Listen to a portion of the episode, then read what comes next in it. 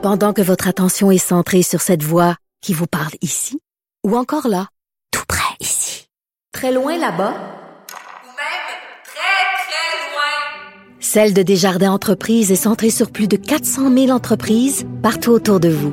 Depuis plus de 120 ans, nos équipes dédiées accompagnent les entrepreneurs d'ici à chaque étape pour qu'ils puissent rester centrés sur ce qui compte, la croissance de leur entreprise.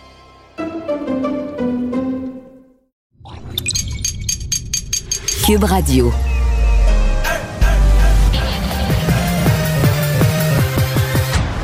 Mario Dumont. Organiser, préparer, informer. Les vrais enjeux, les vraies questions. Mario Dumont. Les affaires publiques n'ont plus de secret lui. Cube Radio.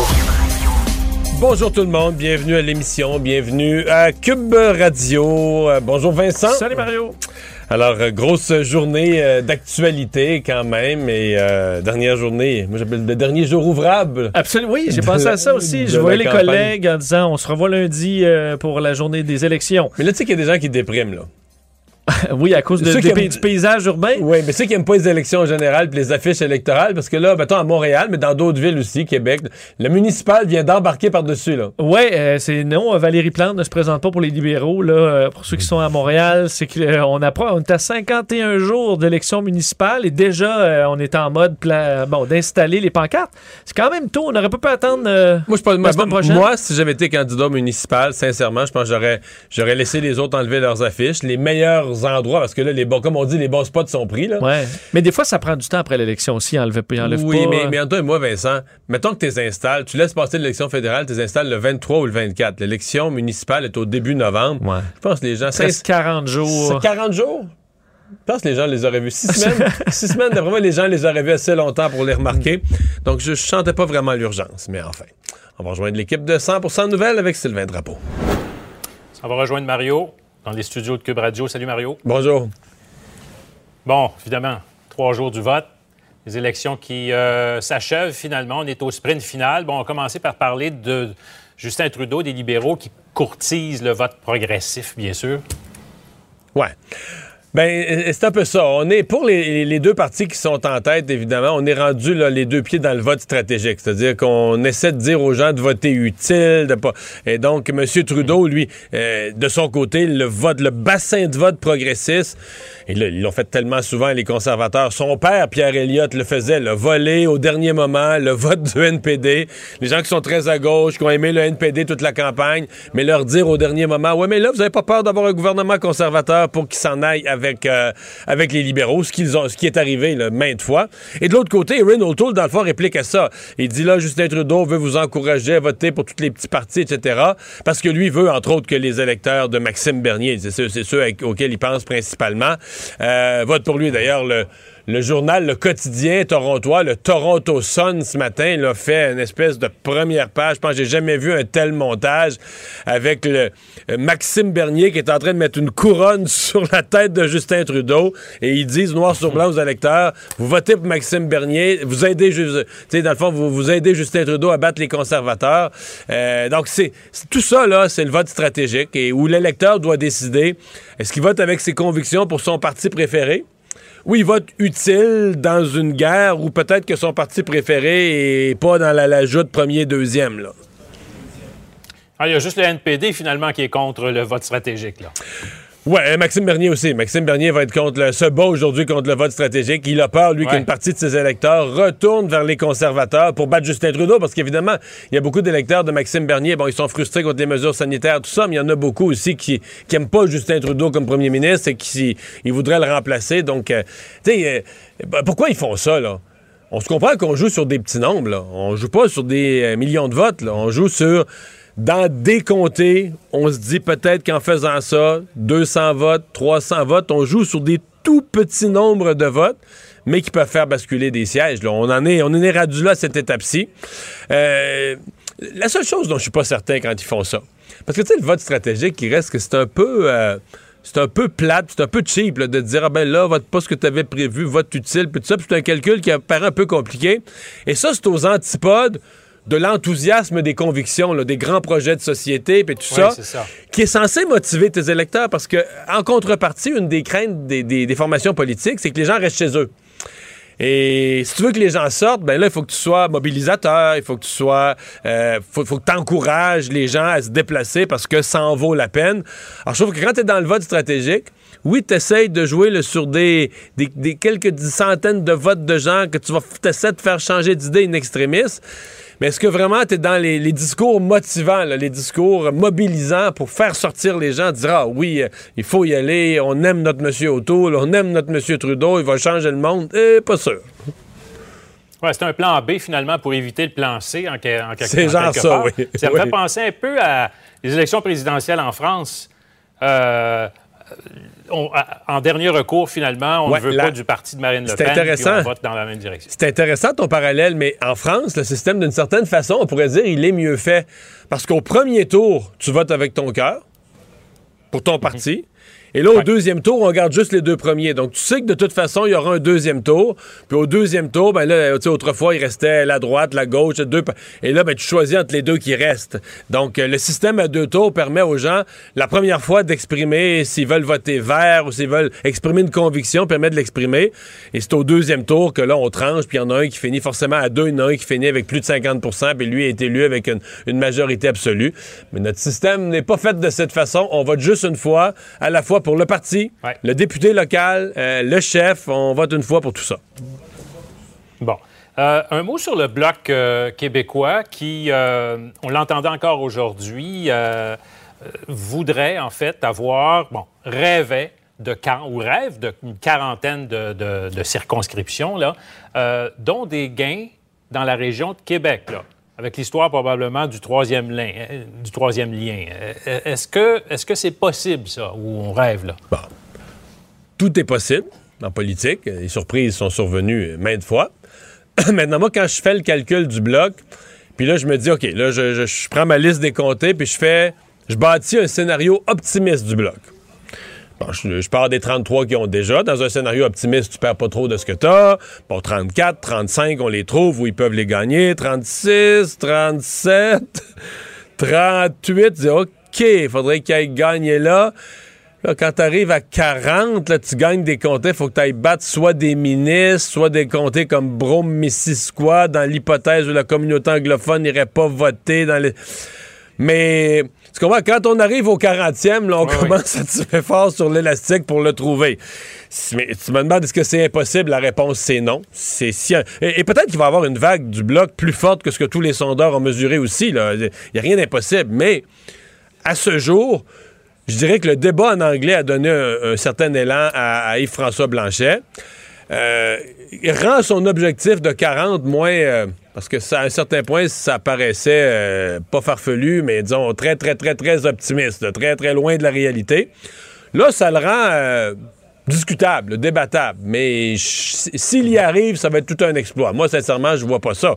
Parce que oui, on dit qu'il y il y, a un certain mouvement du bloc depuis le débat en anglais, mais faisons attention, là. Les sondeurs les plus optimistes ont ramené le bloc, pas à des chiffres comme dans le temps de Lucien Bouchard. On ramené le bloc où il était en 2019, il y a deux ans. Le bloc, on l'oublie, le, bloc, entre le, matin du débat en anglais, le bloc était, dépendamment des sondeurs, 5, 6, 7 points en bas de son score d'il y a deux ans, en bas de son score de 2019. Donc, ça l'a ramené là. Ça ne l'a pas ramené dans la stratosphère. Mais faisons attention aux sondages. Des fois, les sondages, ça, continue, ça, ça se peut que ça continue à monter jusque dans les, les derniers indécis qui se décident dans l'auto en allant. Et ça se peut que cette vague-là se poursuive. Ça se peut que ça n'arrive pas non plus. Mais euh, c'est... euh, non, le, le bloc, le bloc a été euh, minimalement sauvé par le débat en anglais, puis peut-être même Ah, va avoir fait douter. des gains importants avec ce débat. On pourra analyser ça au lendemain des élections. En- en- Entre-temps, au lendemain des élections, on n'en aura pas fini avec les élections parce que là, ça enclenche d'autres élections.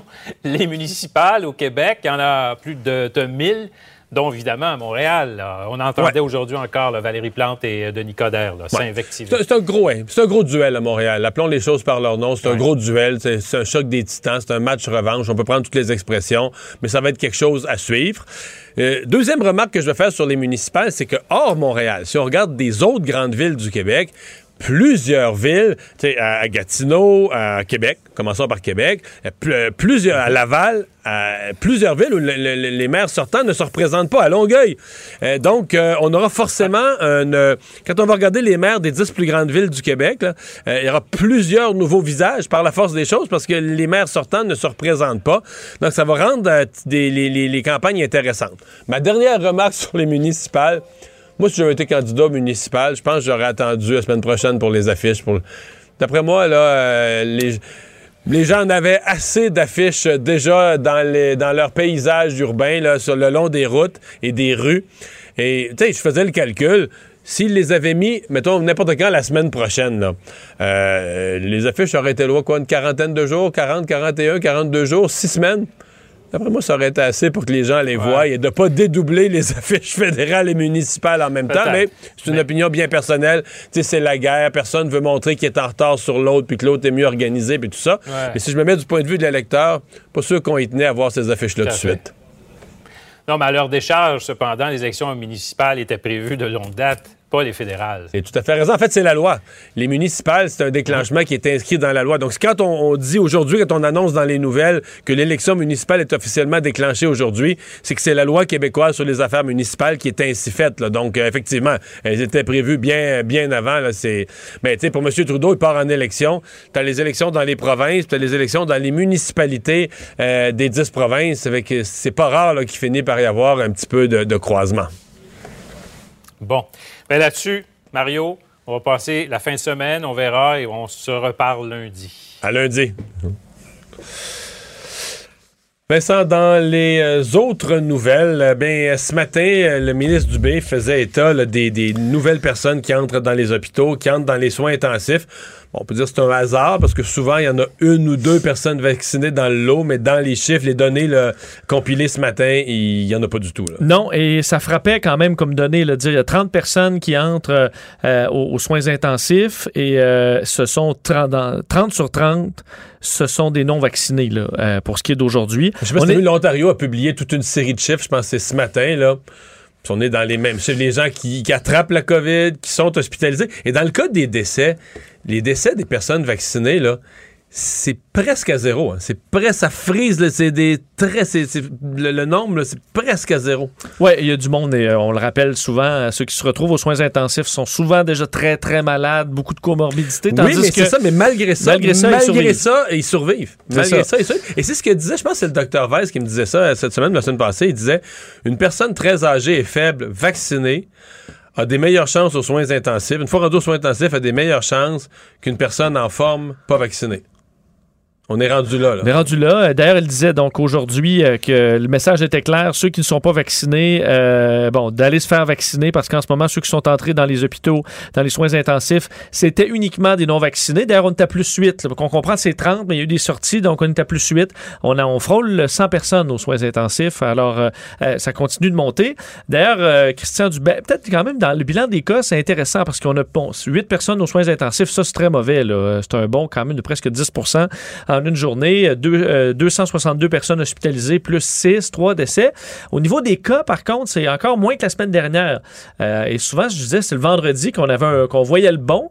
Euh, là, on a Mais 837. si tu mets sur une courbe la, la- la quatrième vague en nombre de cas, c'est pas comparable. Ça monte beaucoup moins à pic que dans les. euh, beaucoup moins abruptement que dans les vagues précédentes. Oui. Et ça se faisait quand c'est parti en octobre l'année passée. là, ça montait d'une journée. Tu sais, c'était 100 de plus puis 200 de plus d'une journée à l'autre. Oui, et là, si demain, souvent c'est tout le vendredi ou samedi, si demain on a encore ça en bas de 1000, il faudra dire que là, cette semaine, on va avoir, euh, par rapport à la semaine dernière, il n'y pas une grosse hausse au niveau des cas. Ce serait une bonne nouvelle. Oui. Si ça se confirme au bout de la semaine, on verra, parce qu'on disait plutôt cette semaine qu'il y avait un peu de données en retard. Alors, euh, je suis bien prudent là-dessus, mais on a quand même fait deux, trois jours qu'on a des données qui ressemblent vraiment à la semaine dernière, plutôt qu'en forte hausse de 15, 20, 30% Euh, Donc, ça, ce sera à surveiller. Aussi, euh, parlant de Christian Dubé, avait quand même un point sur euh, la pénurie. C'est vraiment le dossier euh, des derniers jours. Comment on va régler ce problème de pénurie, de, risque de bris de service?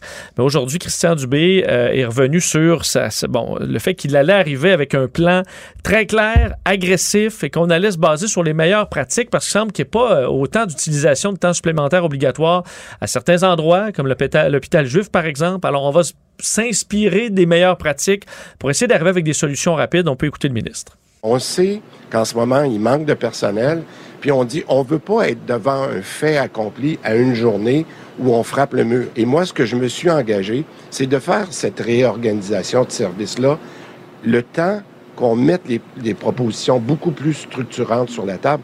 Moi, je suis convaincu qu'on va être capable d'aller chercher du personnel. On va faire des annonces là, euh, qui auraient peut-être surpris il y a quelques mois ou quelques années, mais qui nous sont poussés par le fait qu'on a regardé des nouvelles façons de faire avec la pandémie. Alors, je vous demande juste d'être patient pour quelques jours.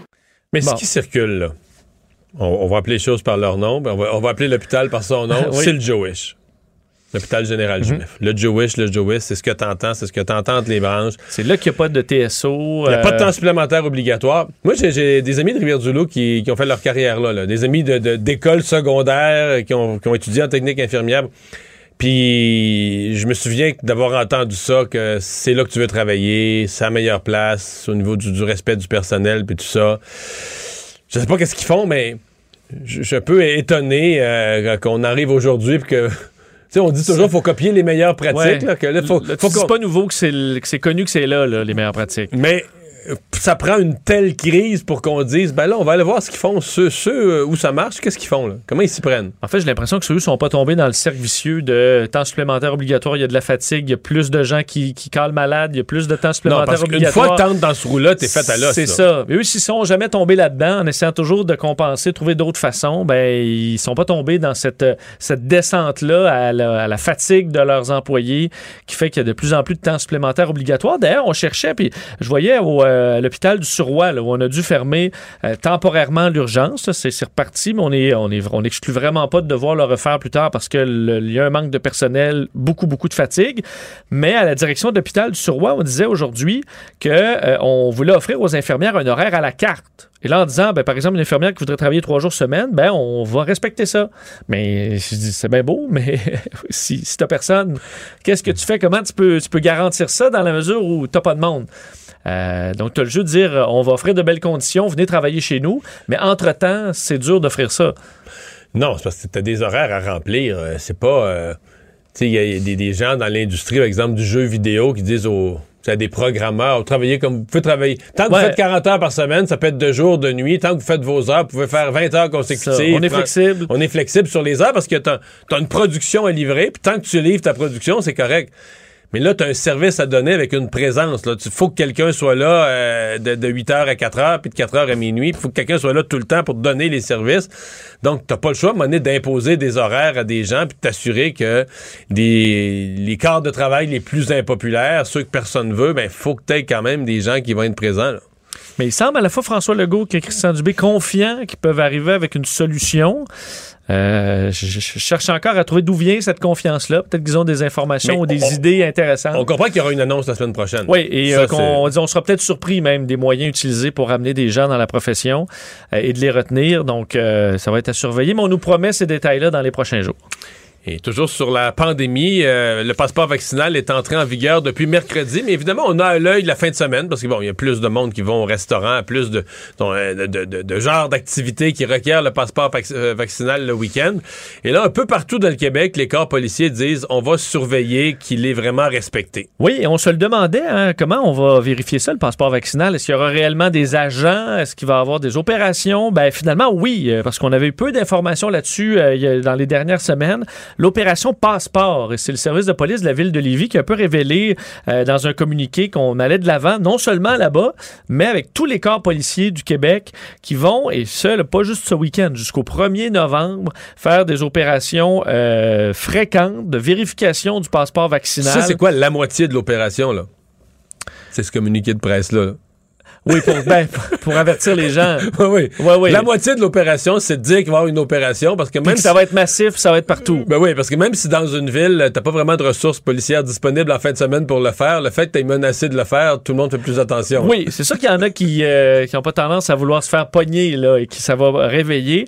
Mais on dit qu'il y aura des gens habillés en uniforme, mais aussi en civil. Donc des policiers en civil, là, euh, déguisés en clients, qui vont arriver. Puis là, ah, t'as-tu ton passeport vaccinal? Et qui vont euh, euh, vérifier ça. Ça. Il y aura des Est-ce qu'ils vont aller, vérifications. est-ce qu'ils vont aller jusqu'à jouer le jeu, là, comme on fait en prostitution? Parfois, Ben- dire, euh, ben moi, le passeport, je compte ça, puis euh, je vais aller m'asseoir à la table là-bas. Là. Ça, je suis très curieux de le savoir parce qu'on dit qu'on va faire des vérifications auprès des commerçants aussi. Donc, ça, est-ce que tu peux être un faux client puis dire, hey, j'ai pas mon passeport, gars, on s'en fout, euh, wink wink, puis euh, euh, et là après ça, Clin ah, d'œil, ouais, c'est ça, ouais, clin d'œil. au- je, suis un policier. Peut-être, parce qu'on dit on n'hésitera pas à donner des contraventions. Ben, il faut, il faut- c'est quand même une des seules façons de vérifier. Là. Euh, et si, je suppose, dans une ville, là, ça finit par se savoir quel restaurant s'en fout. Je veux dire, les policiers sont aussi Les des résidents de leur tout, ville. Ils savent tout, c'est ça. là-bas, ils avec tout le monde. En même temps, les, bon, dans certains endroits, les, les commerçants aussi connaissent peut-être leurs policiers, mais tu fais une vérification et dans bien des cas, on pourra les prendre sur le fait et donner des contraventions. On verra si on est vraiment sévère ou si on donne des avertissements. En même temps, j'imagine, Mario, un restaurateur qui s'en fout, là, que tu prends sur le fait, est-ce que vraiment tu lui donnes une chance? Dans la mesure où c'est clair, là, t'as, pas respecté la loi, là. Euh, est-ce qu'on va être très tolérant? Ce qui, ce qui nous a pas été trop, trop dit, c'est dans la période de tolérance. là. Moi, je suis allé au restaurant dans la période de tolérance, puis j'ai pas senti la tolérance. Ben, C'est-à-dire que j'avais mon passeport vaccinal, les gens derrière, devant moi aussi. Oui. Mais j'ai- j'ai j'ai- j'ai pas vu comment ils agiraient. C'est une personne. Puis là, je, je comprends qu'on soit tolérant avec une personne qui, qui manque un papier ou un document, ou au début, là, que son passeport sur son, sur son, son sel, ça marche pas exactement. Mais maintenant, quelqu'un qui, qui disait la semaine passée, moi, je m'en fous. Là. Ouais, je suis pas passeport. vacciné, je m'en pas fous. vacciné, j'ai pas de passeport, j'en aurais pas. Mais Qu'est-ce qu'on faisait avec eux? Ben? J'en ai lu des témoignages de gens qui, d'anti-vaccins, qui, boy- qui boycottaient des, des, des restaurants où on leur refusait l'accès, disant Vous n'avez pas à me refuser l'accès, il y a une période de grâce, euh, je retournerai jamais Donc, là. il y a des restaurants qui l'appliquaient quand même. Il y a des restaurants qui l'appliquaient, puis il y a des restaurants où on pouvait, qui donnaient cette tolérance-là. Mais à d'autres endroits, on disait, ben, c'est non. Puis là, dis-moi, mais il y a une période de grâce. Ben, c'est non. C'est non pareil. Alors, on va donner une certaine flexibilité rendue là, probablement aux commerçants. Mais euh, il y en a certains qui se sont fait virer de bord, même si on était en période de grâce. On continue à étudier de près ces euh, vaccins. Et euh, une des choses, évidemment, qu'on étudie à ce moment-ci, c'est la durée de la protection, l'efficacité complète, totale et la durée. Et, euh, ben, avantage Moderna? Oui, pour l'instant, euh, c'est l'avantage Moderna. Selon les derniers chiffres des États-Unis de la CDC, le Centre de prévention et de lutte contre les maladies, qui a étudié 3700 euh, adultes hospitalisés pour un cas de COVID associé à des symptômes graves et leur vaccin, pour se rendre compte bon, du taux d'efficacité des vaccins à travers le temps. Et on se rend compte que pour l'instant, c'est Moderna qui semble être le plus efficace euh, parce que euh, son efficacité est à 93% Pfizer est à 88% mais ce qu'on note, c'est que Moderna est passé en, disons, en quelques mois de 93 à 92% Donc, la baisse d'efficacité est minime. Euh, tandis que Pfizer, on passe de 91 à 77. Ben, euh, Après trois vu mois. euh, Pfizer, une étude faite par Pfizer eux-mêmes, si je ne m'abuse, qui dit qu'ils perdent, à partir d'un certain point, tu perds 6 par mois. là. Sauf, euh, il y a Mais toujours... pas, pas pour l'hospitalisation, pour le risque d'attraper la COVID. Là. Exact. Euh, là où il y a quand même un bémol sur le Québec, c'est euh, aux États-Unis, ils n'avaient pas le 8 semaines, ce qui semblait être finalement être l'écart qui favorisait une bonne... Mais nous, on a même 16 semaines dans bien des cas. Beaucoup de monde sont à 16 semaines, puis il semble que c'est encore mieux. Là. Oui, de sorte que ça, là, les chiffres aux États-Unis ne seraient pas les mêmes probablement au Québec. Le vaccin le moins efficace des trois approuvés aux États-Unis, c'est Johnson Johnson, qui est à 68% Donc, c'est quand même beaucoup plus, beaucoup moins efficace que euh, Pfizer et Moderna. Chez nous, on en a pre- presque pas donné du Johnson Johnson. Alors, on verra l'efficacité à long terme, mais ça amène quand même chez Pfizer la question qui devient de plus en plus brûlante de la troisième dose. Aux États-Unis, Ouais. on l'étudie beaucoup. Mais, mais Et elle arrivera euh, probablement tôt ou tard. Je voyais des études en Europe où ils disent qu'au niveau de la durée, puis sur le Delta, l'AstraZeneca fait pas mal du tout. Il fait aussi bien que les. Et finalement, un, c'est un très bon vaccin. là. Il y avait ce problème Oui. de coagulation qu'on a fini par trouver comment euh, traiter là, quand les gens se présentent aux soins au, à Oui, l'hôpital. les Américains n'ont pas de cette statistique-là parce parce qu'ils n'ont jamais pas. approuvé. Euh, mais effectivement, à l'extérieur, euh, là où ça a été beaucoup utilisé, l'AstraZeneca semblait assez efficace. Mario Dumont et Vincent Dessureau. Inséparables comme les aiguilles d'une montre. Cube, Cube Radio. Ah, toute la journée, dans nos émissions, vous avez entendu des bilans de campagne avec des représentants de différents partis. Notre prochain invité, on lui avait parlé au tout début de la campagne de mémoire.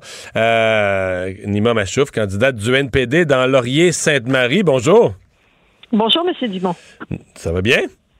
Ça Euh, va très bien. Ça va très bien parce que notre chroniqueur et ancien chef du NPD, il faut bien le dire, mais quand même, qui, qui suit ça de près, euh, pense que c'est serré chez vous, là, entre vous et le ministre, euh, M. Guilbeault. C'est c'est ce que vous sentez aussi? C'est ce qu'on sent euh, effectivement sur le terrain.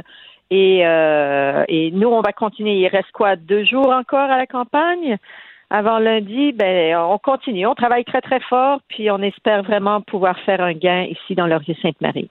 Pourquoi les gens voteraient... possible. Ouais, pourquoi les gens voteraient pour le NPD? Parce qu'on a quand même pas l'impression qu'il y a une grosse vague néo-démocrate présentement au Québec. Mais pourquoi dans votre comté, euh, il y aurait cette, euh, cet élan? Pour trois raisons, Mario.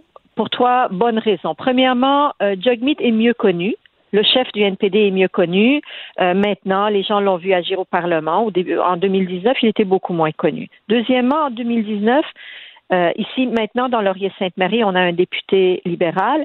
Mais en 2019, les gens qui ont voté euh, pour Stephen Guilbeault ont voté pour l'activiste en, en environnement. Ils n'ont pas voté pour le Parti libéral. Et ils ont été extrêmement déçus en matière d'environnement parce que finalement, ils ont réalisé qu'ils ont envoyé quelqu'un au Parlement qui, au lieu de défendre de défendre leurs droits en matière d'environnement, euh, il se met à, hum, justifier les dépenses du gouvernement libéral en matière de pétrole, l'achat du pipeline, il dit c'est pas grave, même si on a triplé notre production de sable bitumineux, c'est pas grave parce qu'avec les profits, on peut faire des pistes cyclables ou on peut faire euh, des projets euh, en environnement. Et les gens sont, sont donc extrêmement déçus. Mais l'autre, en 2019, il disait on ne peut pas ne pas lui donner sa chance. Puis le troisième élément qui est qui est, qui est aussi extrêmement important, c'est qu'à cause de la COVID, moi, étant donné que je suis une spécialiste de la santé publique, puis on a fait énormément d'entrevues durant cette année ensemble, Ah ouais, on vous a fait de la gens- publicité, là? Ben, les gens ont appris à me connaître euh, à- avec mes compétences professionnelles, de par mes compétences professionnelles. Puis ils ont vu que j'étais là pour les accompagner, proposer des solutions, évaluer les choses, faire de la vulgarisation. J'étais là à leur côté. Et donc tout ça ensemble fait fait que la balance penche vraiment vers nous. Mais on va surveiller ça lundi. Euh, question, vous avez, vous avez référé à votre chef, Jack Mitzing. Euh, est-ce qu'il a... euh, bon, il, fait très sympathique, j'annonce rien, tout le monde le dit. Mais est-ce qu'il a exagéré? Je pense au TikTok. euh, mes propres enfants, là, le- de la génération 18-22 ans, là, euh, disent, ben là, on le voit passer sur TikTok, mais ils savent plus trop. Eux-mêmes des jeunes, ils se demandent, il est-tu sérieux, le gars? Il est pas sérieux. Ils en parlent entre eux, là, au cégep, puis ils savent pas trop. mais même des jeunes trouvent ça vraiment sympathique, puis sont étonnés de voir un chef politique qui danse sur TikTok. En même temps, ils se demandent, ouais, mais là, euh, il fait rien que danser, là, tu sais, il veut-tu vraiment être premier ministre ou bien il veut être, il veut être amuseur? il veut être amuseur public? Amuseur public. Non, non. En fait, euh, Mario, si vous regardez dans les dans les statistiques euh, globales, chez les 18-34 ans, euh, c'est vrai que Jagmeet, à cause de sa sympathie, mais aussi à cause de la façon dont il apporte la politique, le message qu'il donne, la sincérité qu'il dégage, euh, on est on est largement euh, en avance chez les 18-34 ans. Et, euh, et ce qui est ce qui est très drôle, c'est que moi, quand je fais mon, mon porte-à-porte, je vais je vais dans les dans les quartiers de Laurier-Sainte-Marie. Puis euh, les, ces derniers temps, les gens, les jeunes, les jeunes ont un engouement pas pour Jugmeet qui danse sur TikTok ou TikTok, je, je sais pas, moi je suis pas là-dedans, je, je le connais pas TikTok. trop. Mais TikTok, mais pour pour la question de l'environnement et parce qu'il parce que c'est leur avenir, parce qu'il y a beaucoup de jeunes qui sont très inquiets en matière d'environnement. Quand les jeunes commencent à se demander s'ils vont faire des enfants ou pas, c'est grave. Et, et s'ils vont faire des enfants ou pas à cause de l'environnement et de ce qui s'annonce à eux, c'est grave. Quand l'ONU, qui ne sont pas nécessairement euh, des gens de gauche, hein, ils disent que ça prend un changement radical en matière d'environnement, c'est parce que l'environnement inquiète énormément de personnes, puis les jeunes beaucoup. Et, il y a même des jeunes du primaire qui me, euh, qui me voient sur la rue distribuer des tracts et tout ça, ils disent Ah, nous, toute la famille, on vote pour vous. Je dis Même vous? Ils disent Oui, même nous, si on pouvait voter, on voterait pour vous. puis ils encouragent leurs leurs euh, amis à demander à leurs parents de voter pour nous. Mais- ou, euh, mais vous- ça. ouais, mais vous- Je vous- pense vous me soulevez la question, ouais. Vous me soulevez la question de l'environnement. Euh, voilà un domaine où personne ne remet en question la sincérité de, du, du- du NPD ou de son chef. Mais euh, c'était quand même sévère les jugements là, des experts qui ont décortiqué le plan. Euh, ils disent bon pour le passé, on fait peut-être des reproches à M. Trudeau, mais j'ai même des candidats du Parti Vert qui ont dit ben le programme libéral pour l'avenir est, est- est meilleur. Vous, vous craignez pas ça? Non, parce que le programme euh, des libéraux pour l'avenir à mon avis, n'est pas du tout meilleur. Et le monsieur Jacquard euh, qui de, de BC qui dit que le plan des, des euh, libéraux est beaucoup mieux que, par exemple, le nôtre ou ceux des Verts, c'est que si vous regardez dans l'ensemble comment il a évalué euh, comment il, donne son opinion. En fait, c'est une opinion, c'est son opinion qu'il donne, puis il dit c'est mon opinion sur euh, ce que je pense de la sincérité de chacun des partis et de ce que, ce que ça coûte. Alors, en matière de ce que ça coûte, le plan des libéraux et des conservateurs en matière d'environnement ne coûte pas beaucoup. Le plan du NPD et des Verts coûte beaucoup plus. Alors lui, il dit globalement en matière d'environnement, les conservateurs et les libéraux font mieux que les Verts et le NPD. C'est pas sérieux. Euh, Est-ce que dans son calcul, il a pris en compte le coût de l'inaction? Si on n'agit pas en fonction de l'environnement, si on met pas d'argent pour agir en fonction de l'environnement, c'est qu'on s'en va vers un, une un, une situation qui s'empire. Le coût de l'inaction, il faut la chiffrer et c'est ce qu'il ne fait pas lui. Donc c'est pour ça qu'il dit que les Verts ou nous, on a un piètre, euh, on, dans sa liste, on arrive en bas de l'échelle, puis les conservateurs sont mieux que nous en matière d'environnement, puis les libéraux sont mieux. C'est pas très, ça fait pas très très sérieux. Donc vous n'avez pas de complexe avec votre programme en matière de changement climatique? Non, parce que nous on dit que ça prend un changement radical on va oser le faire. Monsieur Guilbeault, j'ai vu dans une de ses entrevues euh, dans la presse, il dit oui, mais on peut pas aller radicalement. Les gens ne sont pas prêts. Il faut, on va agir dans quelques années. Le GIEC qui dit la planète est en train de brûler. Euh, si votre maison brûle, c'est-tu dans deux ans ou trois ans que vous allez appeler les pompiers? Non, c'est maintenant. Il faut vraiment agir rapidement et radicalement. On n'a pas le choix. Il faut qu'on il faut qu'on change de façon de faire. Le statu quo n'est plus possible. Imam Machouf, euh, merci d'avoir été là. Bonne fin de campagne pour les jours qui en restent et bonne chance lundi. Merci beaucoup à vous. Au revoir. La candidate euh, du NPD dans la circonscription de Laurier-Sainte-Marie, évidemment l'adversaire euh, du ministre libéral du patrimoine, Stéphane Guilbeault.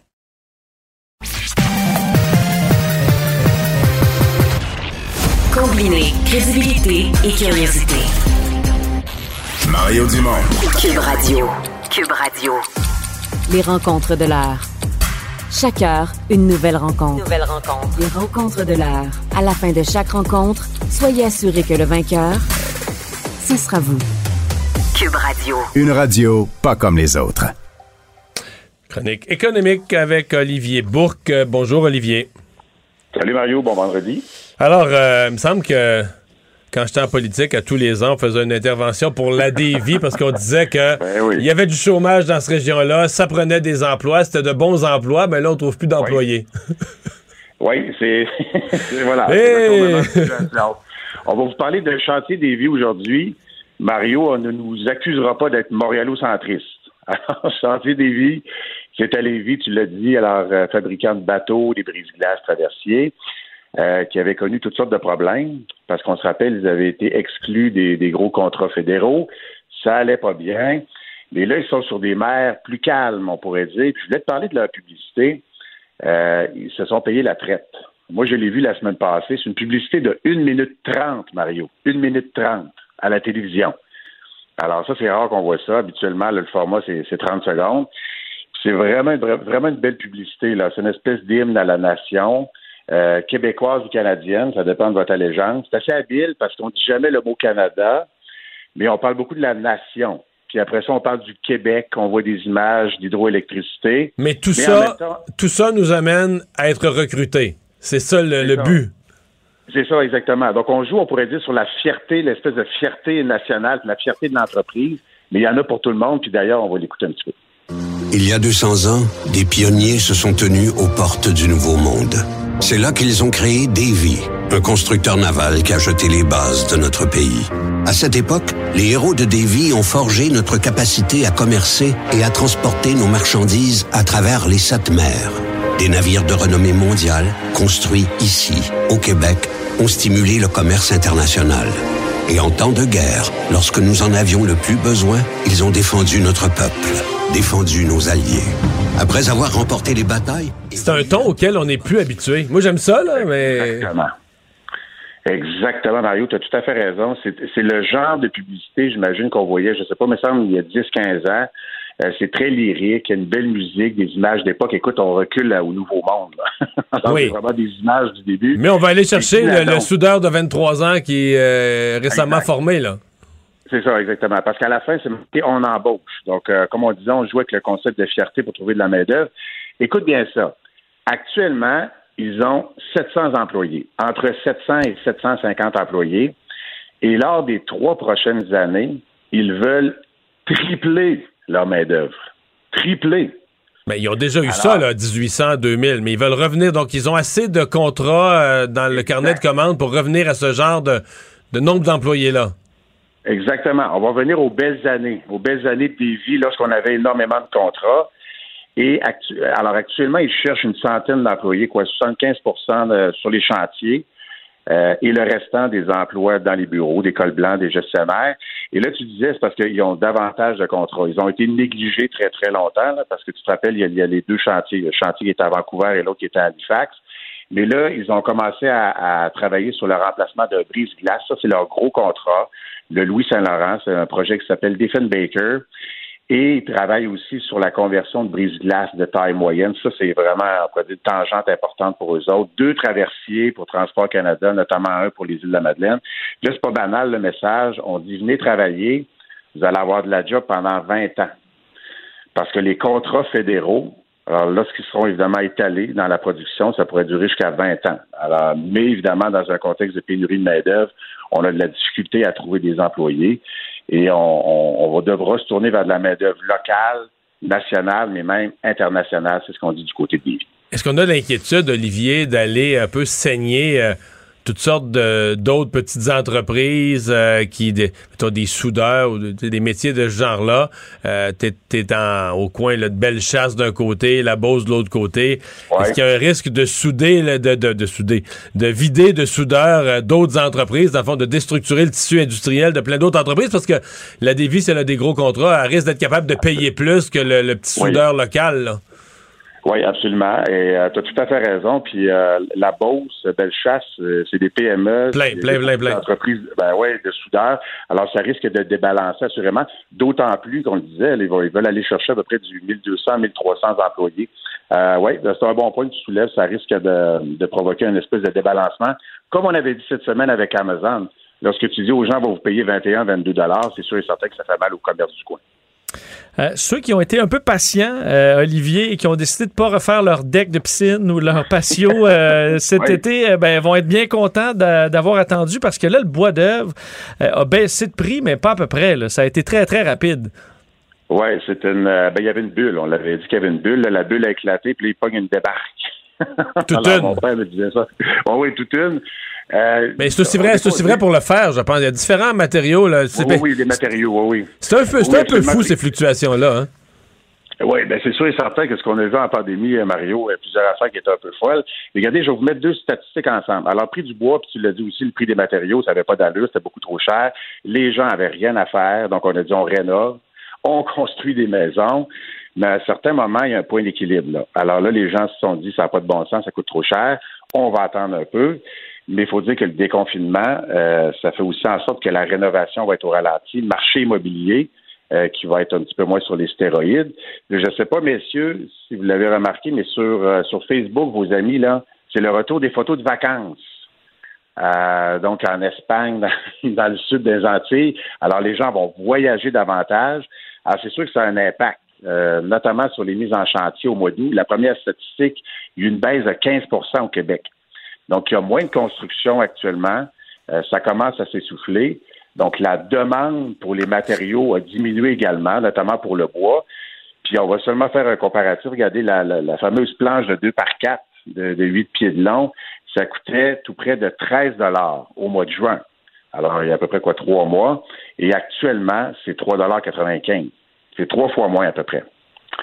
Euh, ça paraît si tu construis ta maison. Alors, les nouveaux contrats de, de construction, cela dit, les prix demeurent encore élevés parce que les constructeurs doivent se départir de leur stock qu'ils ont acheté à grand prix. Alors, ça risque de prendre du temps pour renouveler le système. Alors, patience, mais euh, évidemment, donc le prix également pour les maisons, ça va diminuer. Merci beaucoup, Olivier. Plaisir. Bonne fin de semaine. Bonne fête. Mario Dumont et Vincent Dessureau. Un duo aussi populaire que Batman et Robin. Cube Radio. Chronique euh, juridique avec Nada Boumefta. Bonjour Nada. Bonjour, messieurs. Alors, c'est euh, une espèce de poursuite contre poursuite. Là, Gilbert Rozon qui, à son tour, poursuit Patricia Tulane, lui qui l'est poursuivi. Euh, Explique-nous ce qu'il y en est, là. Oui, alors pour décortiquer tout ça, d'abord, on va y aller une étape à la fois. Rappelons-nous qu'à l'automne, et en fait depuis la, la, vague de dénonciation, on a eu ce le groupe des courageuses qui a été représenté par Madame et qui ont tenté de faire une demande, un recours collectif devant la Cour supérieure qui a été refusé parce qu'elle n'avait pas les mêmes motifs, les mêmes bases à présenter devant les tribunaux et donc devait chacune d'entre elles prendre des recours individuellement. Et c'est ce qu'on a vu. Il y en a eu à peu près quatre cet été. On, serait au cinquième. Et ce qu'on comprend ici, c'est que Gilbert Rozon décide de contester euh, en envoyant une demande reconventionnelle, c'est-à-dire on poursuit dans la poursuite qui existe déjà. Et l'idée, c'est de faire un seul et même procès où les deux parties pourront présenter leurs preuves. Rappelons qu'on est au civil ici, pas au criminel, donc le fardeau de la preuve et la prépondérance de preuve par la balance. C'est vraiment l'image parfaite qu'on peut donner au public. La force de la preuve de l'un va peser en fonction de la, force de la preuve de l'autre et le tribunal pourra trancher ce qui n'est pas le cas en criminel. Et ce que je questionne ici, messieurs, c'est le résultat qu'on cherche à obtenir. Qu'est-ce que ces victimes-là veulent avoir devant les tribunaux? Est-ce que c'est vraiment une question pécuniaire ou c'est vraiment une question aussi d'être reconnu, d'être entendu? Alors, voyons si c'est le bon véhicule procédural et le bon tribunal d'aller au civil pour ces plaignantes-là. C'est quand même une grosse vague qu'on a vue euh, depuis et également notre euh, visage finalement de société a également beaucoup changé en raison de l'actualité et des nombreux féminicides qu'on a eus là, malheureusement cette année. Mais là, donc, euh, une fois au civil, ben là, euh, Gilbert Rozon prend aussi la voie des tribunaux civils, lui, pour une, une poursuite. Exact, en contestant. Et ce qu'on comprend ici, c'est qu'évidemment, au civil, ce n'est pas comme au criminel où c'est un avocat de l'État qui est contre un individu. C'est chacune des parties représentée par l'avocat de son choix. Donc, on a vraiment une question peut-être de force aussi devant le tribunal, d'accès à des ressources en fonction de l'argent que cette personne-là a. On comprend que Gilbert Rodon ne manque pas de moyens et ça m'amène à soulever une question qui aurait peut-être pu être amenée par euh, notre gouvernement le provincial, entre autres par le projet de loi 92. C'est peut-être d'accompagner et d'aider, même peut-être donner un accès à un service gratuit pour des présumés victimes dans le cadre de euh, poursuites judiciaires civiles. Peut-être que ça aiderait et justement éviterait le, un, débalancement compte tenu des, avantages pécuniaires qu'une des deux parties pourrait avoir. Nada, tu reviens sur euh, la partie support aux victimes du projet de loi 92, donc le tribunal de justice spécialisé. Oui, et c'est euh, ce que le, notre ministère a déposé officiellement cet automne, donc un projet de loi dans lequel on suggère plusieurs modifications suite à une audition qui a été faite où on a entendu, entre autres, euh, les courageuses venir témoigner et donner leur version des faits sur ce manque euh, d'écoute du système juridique, surtout en criminel, le manque de préparation, le manque d'encadrement.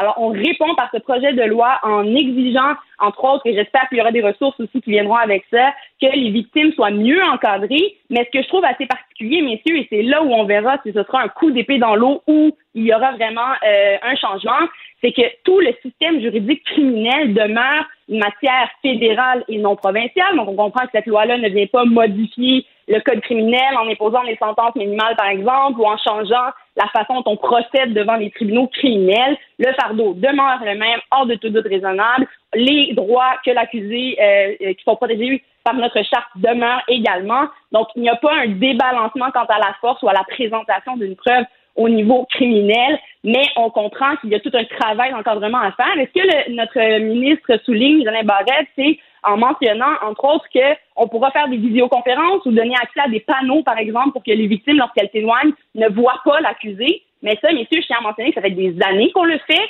En pratique, c'est euh, souvent demandé par la poursuite. En défense, on n'en fait pas un débat puisqu'on comprend euh, la situation d'une personne qui va témoigner devant un tribunal, n'a pas été vraiment préparée, il y a un stress aussi, puis de revoir quelqu'un qui est présumé avoir eu ou commis des actes comme ça sur nous, ça peut être très difficile. Donc ça, ça existe déjà. Alors qu'est-ce que la loi va réellement venir changer? J'espère que ça va aider au niveau de la préparation, mais je rappelle aux gens que le rôle du DPCP n'est pas de représenter les intérêts d'un individu, mais, mais plutôt d'amener devant la justice, traiter des dossiers de gens qui ont enfreint le code criminel et évidemment dans le respect des droits et libertés de ces individus-là. Finalement, euh, le maître d'un pitbull qui avait défiguré une euh, fillette euh, qui quitte pas la prison, mais est-ce qu'il veut vraiment sortir? une histoire. D'abord, je tiens à rappeler aux gens que c'est des événements qui se sont passés en 2015, si je ne me trompe pas. Euh, on parle d'un propriétaire de chien qui était vraisemblablement et clairement par la preuve démontré comme étant un chien dangereux. C'est un individu qui, n'avait pas été représenté par un avocat à l'époque, niait complètement le tout, a été déclaré coupable et c'est suite à ne pas avoir attaché son chien, ne pas l'avoir muselé et on comprend qu'il y a eu des victimes malheureusement, des enfants qui ont été mordus dans cette affaire-là et il a écopé d'une sentence de 7 ans de détention qui est quand même dans une échelle de gravité élevée pour une négligence quand même qui était assez claire et patente euh, d'un individu aussi qui en a contre les autorités. Donc même au moment où l'huissier est venu lui porter sa date de comparution, par exemple, ou quand les policiers sont venus pour le, mettre en état d'arrestation, euh, on voit qu'il y a eu des démarches qui ont été faites pour entrer en contact avec lui, ben, il a répliqué par la force alors clairement, euh, ne tient pas compte de l'autorité qui est autour de lui, même de la force physique est, appliquée par des policiers. Donc clairement, un individu qui ne semble pas se soucier des règles semble penser être au-dessus des lois et en plus euh, qui était propriétaire malheureusement d'un animal qui n'était pas très sain et qui était très dangereux. Alors on comprend que la fusion de ces deux euh, démons-là, ben, on crée malheureusement des accidents comme celui qu'on a connu. Euh, mais là, désolé pour le mot accident, c'est quand même une négligence. Ça, a été reconnu comme étant une négligence criminelle devant les tribunaux. Alors, on verra. Il a été, euh, il demeurera donc détenu jusqu'à ce qu'il démontre à tout le moins un processus de changement euh, sur ces étapes-là. Et on verra ce que la commission dira lorsqu'il pourra refaire sa demande. Nada, merci beaucoup et bonne fin de semaine. Merci. Bon week-end à lundi. Au revoir. Les vrais enjeux, les vraies questions. Les affaires publiques n'ont plus de secret pour lui. Mario Dumont. Vous avez 24 minutes dans une journée. Tout savoir en 24 minutes. Pour s'informer et comprendre en 24 minutes, ici Mario Dumont, en compagnie de Vincent Dessureau, des studios de Cube Radio, la station d'affaires publique de Québecor. Voici Tout savoir en 24 minutes. Tout savoir en 24 minutes. Alors que deux campagnes euh, maintenant se chevauchent, campagne municipale qui commence et la campagne fédérale qui euh, s'achève, ça donnera place à beaucoup de politique dans les prochains jours. Mais on commence... sait s'ils ont agencé les couleurs de leurs affiches? Est-ce que, les est que les municipales ont choisi leur couleur d'affiche pour bien s'insérer dans le paysage? Je pense pas, non. Non? Non. Il y en a même qui sont plus vraiment dans les mêmes teintes. Alors, ça peut porter à croire que certains euh, candidats municipaux se présentent au provincial, au, fédéral. Le, maire se présente pour les libéraux. Mais non, il faudra bien lire sur les pancartes pour être sûr de ne pas se tromper. Euh, mais commençons avec la COVID, euh, bon, pour débuter ce bulletin, parce que la situation est toujours difficile. Vous faire le bilan d'ailleurs des cas aujourd'hui, qui est peut-être un peu mieux. Euh, on verra dans les prochains jours si ça se confirme. On est à 837 nouveaux cas, 6 hospitalisations, 8 par contre personnes hospitalisées aux soins intensifs, ce qui est la donnée la plus inquiétante aujourd'hui. mais disons qu'on a un peu l'impression, peut-être juste un petit plateau, mais qu'on n'est plus dans une montée vers les 1000 cas, qu'on est peut-être en train de se stabiliser. Ce qui serait une bonne nouvelle, parce que la semaine dernière, euh, le vendredi, on était à 879, et c'était souvent le vendredi qu'on avait le bon. Euh, peut-être qu'on en aura un demain, là, on va rester prudent, mais ça fait quand même quelques jours que là, on est un peu, disons, on est similaire à la semaine dernière ou un peu plus bas. Alors, ce serait bien que ça se confirme, montrer peut-être un ralentissement de cette courbe, euh, mais trois décès aujourd'hui, je vous disais six personnes hospitalisées, on approche le 100 personnes aux soins intensifs. Est-ce que vous dire le ministre de la Santé, Christian Dubé, aujourd'hui, c'est aujourd'hui, là. Il y a 30 nouvelles admissions aux soins intensifs. On comprend qu'il y a des gens qui sont sortis, qui sont entrés, ça donne plus 8, là, mais c'est 30 personnes qui sont nouvellement installées aux soins intensifs. Et de ces 30, pour la COVID, c'est 30 non vaccinés. Euh, on sait qu'il y en a. Là, c'est la première fois. D'habitude, c'était toujours, il y en avait un, il y en avait deux, des gens vaccinés, mais plus fragiles ou peu importe. Mais là, ça frappe, il y en a aucun qui ont été doublement vaccinés, qui se trouvent aux soins dans les nouvelles admissions aux soins intensifs. C'était le rappel de Christian Dubé aujourd'hui de dire pour les non vaccinés là, faites-vous vacciner. C'est eux qui se retrouvent présentement aux soins intensifs et qui vont engorger euh, le système. D'ailleurs, Christian Dubé parlait de la situation de la pénurie de main d'œuvre qui est, euh, on sait criant, c'est un peu le dossier de la semaine et un dossier qui va s'étirer dans le temps. Euh, il a parlé Christian Dubé de son plan qu'il va détailler dans les prochains jours, sur lequel il travaille, un plan qui pourrait même nous surprendre par son, euh, son ampleur pour amener des gens, euh, pour combler ce manque d'infirmières euh, et de, bon, de, professionnels de la santé. On va également s'inspirer des meilleures pratiques qui se fait à certains endroits. On peut écouter le ministre là-dessus. On sait qu'en ce moment, il manque de personnel, puis on dit on ne veut pas être devant un fait accompli à une journée où on frappe le mur. Et moi, ce que je me suis engagé, c'est de faire cette réorganisation de service-là le temps qu'on mette les, les propositions beaucoup plus structurantes sur la table. Moi, je suis convaincu qu'on va être capable d'aller chercher du personnel. On va faire des annonces là, euh, qui auraient peut-être surpris il y a quelques mois ou quelques années, mais qui nous sont poussés par le fait qu'on a regardé des nouvelles façons de faire avec la pandémie. Alors, je vous demande juste d'être patient pour quelques jours. Il y aura des annonces la semaine prochaine. Moi, ce que j'entends, là, c'est que le modèle, et c'est pas nouveau, ça fait des années qu'on entend ça, c'est l'hôpital général juif, celui qu'on appelle le Jewish. Euh, quand je dis ça fait des années qu'on entend ça, qu'on entend que il n'y a pas de temps supplémentaire obligatoire, qu'il y a une façon différente de traiter le personnel, les infirmières notamment, euh, qu'elles sont plus heureuses, les infirmières qui sont là veulent pas partir, veulent pas aller surtout pas dans un autre hôpital, mais veulent même pas partir du réseau, contrairement aux autres hôpitaux où euh, ils sont toujours sur le bord de, de, dire ouais, chaque mon camp. Et donc euh, on parle, j'entends, ouais, on va s'inspirer des hôpitaux anglophones, mais moi, ce que je, ce que je perçois, c'est que le modèle du Jewish, c'est qu'est-ce qu'ils font là-bas, comment ils s'y prennent, ça touche. Maintenant, je t'amène sur un autre front par rapport à l'état de notre système de santé. J'ai sincèrement l'impression que l'Alberta va. on, comprend pas trop. L'Alberta a dit cette semaine on va vouloir envoyer des patients dans d'autres provinces. Euh, en Saskatchewan, le ministre de la Santé a tout de suite dit c'est pas possible. Nous, on est plein, on est tous c'est quasiment aussi pire que vous autres. Là. On peut pas aider. Euh, Colombie-Britannique, peut-être un petit peu. Le- la ministre de l'Ontario, la ministre de la Santé de l'Ontario, elle, vient de dire on est prêt à prendre. Il y a des cas en Ontario quand même, mais ils ont de la disponibilité en soins intensifs. On est prêt à prendre des patients. Mais là, Vincent, il n'y a pas 48 provinces au Canada, puis des grosses, pas l'île du Prince-Édouard. Je veux dire, l'île Et- du Prince-Édouard, doit avoir deux lits de soins intensifs, je caricature, mais dans toute la province. Là. Et donc, le Québec, à mon avis, et là, je rappellerai à tout le monde qu'au pire de la crise des masques, bon, c'était pas la même gravité. C'était du- des masques pour le personnel de la santé. Et là, c'est des gens aux soins intensifs qui vont mourir si on les soigne pas. là. Mais Jason Kenney avait livré des. J'ai fait une entrevue avec lui, Jason Kenney, là, qui était bien fier de dire ben là, on aide le Québec, puis nous, on a commandé. Quand, quand euh, c'était le temps, là, en janvier puis en février, là, que la pandémie s'en venait, moi, moi je n'ai accumulé Oui. des masques, là, je n'ai de trop, puis j'en donne au Québec. Est-ce qu'à un moment donné, à un certain niveau de crise, il y a une unité euh, canadienne? Là? Ben, à un moment donné, c'est la Euh, vie, la vie humaine. C'est la vie humaine. Mais là. la- Tu vas, tu vas-tu dire, euh, euh, il y a quelqu'un, il y a quelqu'un qui est aux soins intensifs. En fait, il n'est pas aux soins intensifs. Il y a quelqu'un qui a besoin de soins intensifs, qui n'a pas de place aux soins intensifs. Est-ce qu'on va Mais- dire, ben, nous, le Québec, on est une nation différente, on ne veut pas aider? Non. Non, il va reste que quand ça. même pour l'image, parce qu'on se souvient qu'à la première vague, euh, dans le reste du Canada, vois, le Québec, il l'échappe. euh, tu sais, c'est là qu'elle est morte. On aurait un bien plus beau bilan si c'était pas du Québec. Là, c'est un peu le, euh, ben, la difficulté est en Alberta. La grande question, c'est est-ce qu'on peut se le permettre? Ouais, la différence, c'est que, tu sais, comme dans les soins intensifs, on a envoyé des militaires. Et là, euh, des- je veux dire, dans les CHSLD, on avait envoyé des militaires parce que c'était donner à nourrir des gens, de- donner à manger, donner de l'eau, l'hygiène.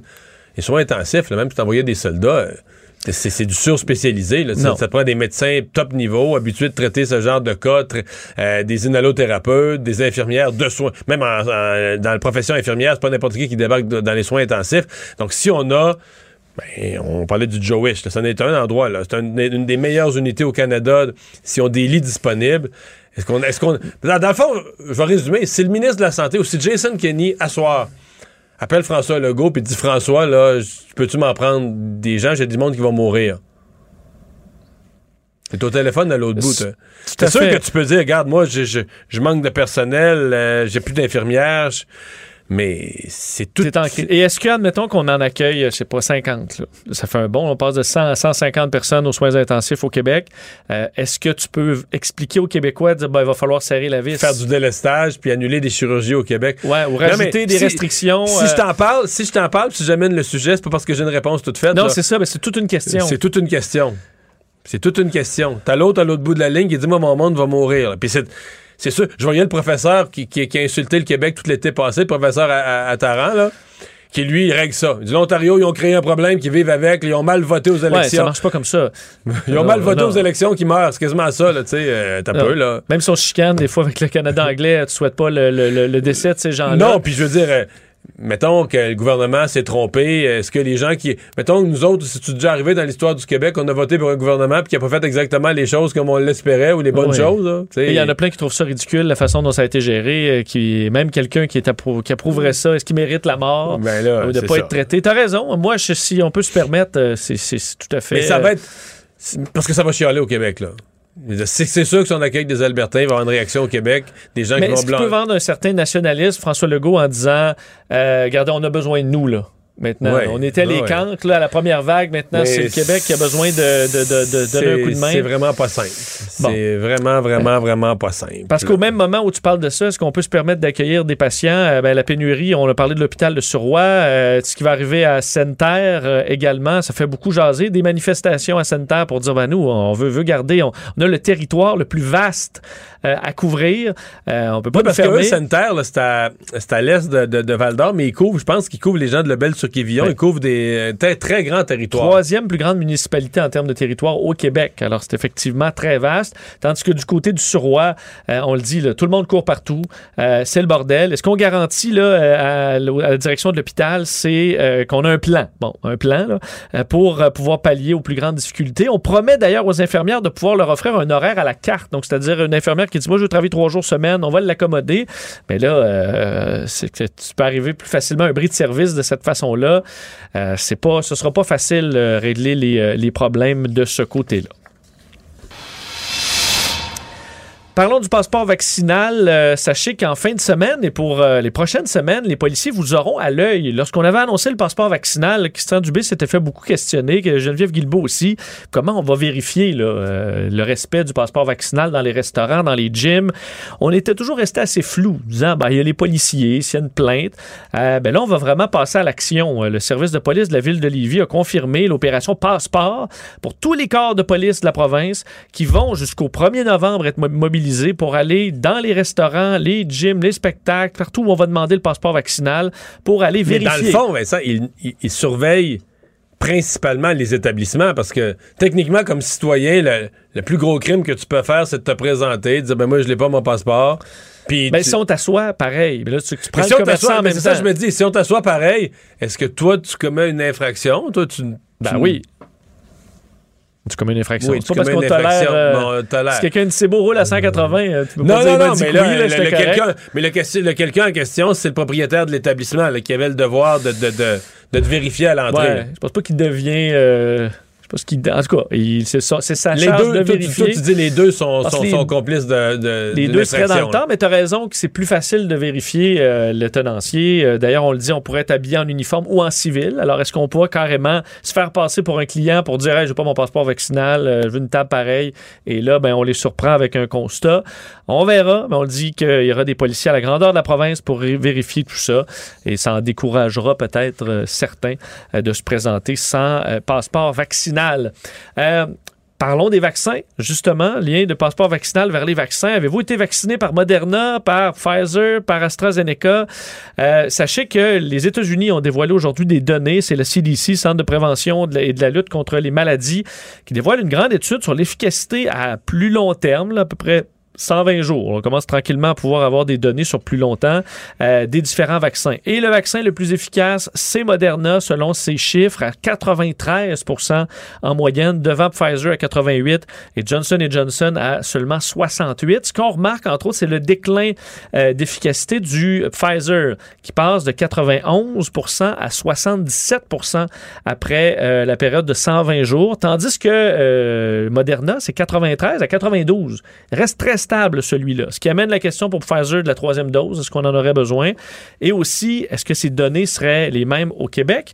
Parce que avec le Parce que nous, délai plus long, ça, on a mis un délai plus long entre les doses. on aurait, selon le docteur Arruda, probablement évité ce déclin-là euh, aussi intense du euh, vaccin Pfizer. Alors, on le souhaite, on n'a pas ces données-là, mais ça amènera peut-être la question assez rapidement de la troisième dose. Mais de toute façon, on le surveille. S'il y a une chose qu'on sait, c'est que ces vaccins-là sont étudiés à la trace, tout ce qui provoque, tout ce qui donne comme protection euh, en Europe, aux États-Unis. euh, donc, euh, On le saura euh, de mois en mois, oui, l'efficacité. Oui, oui.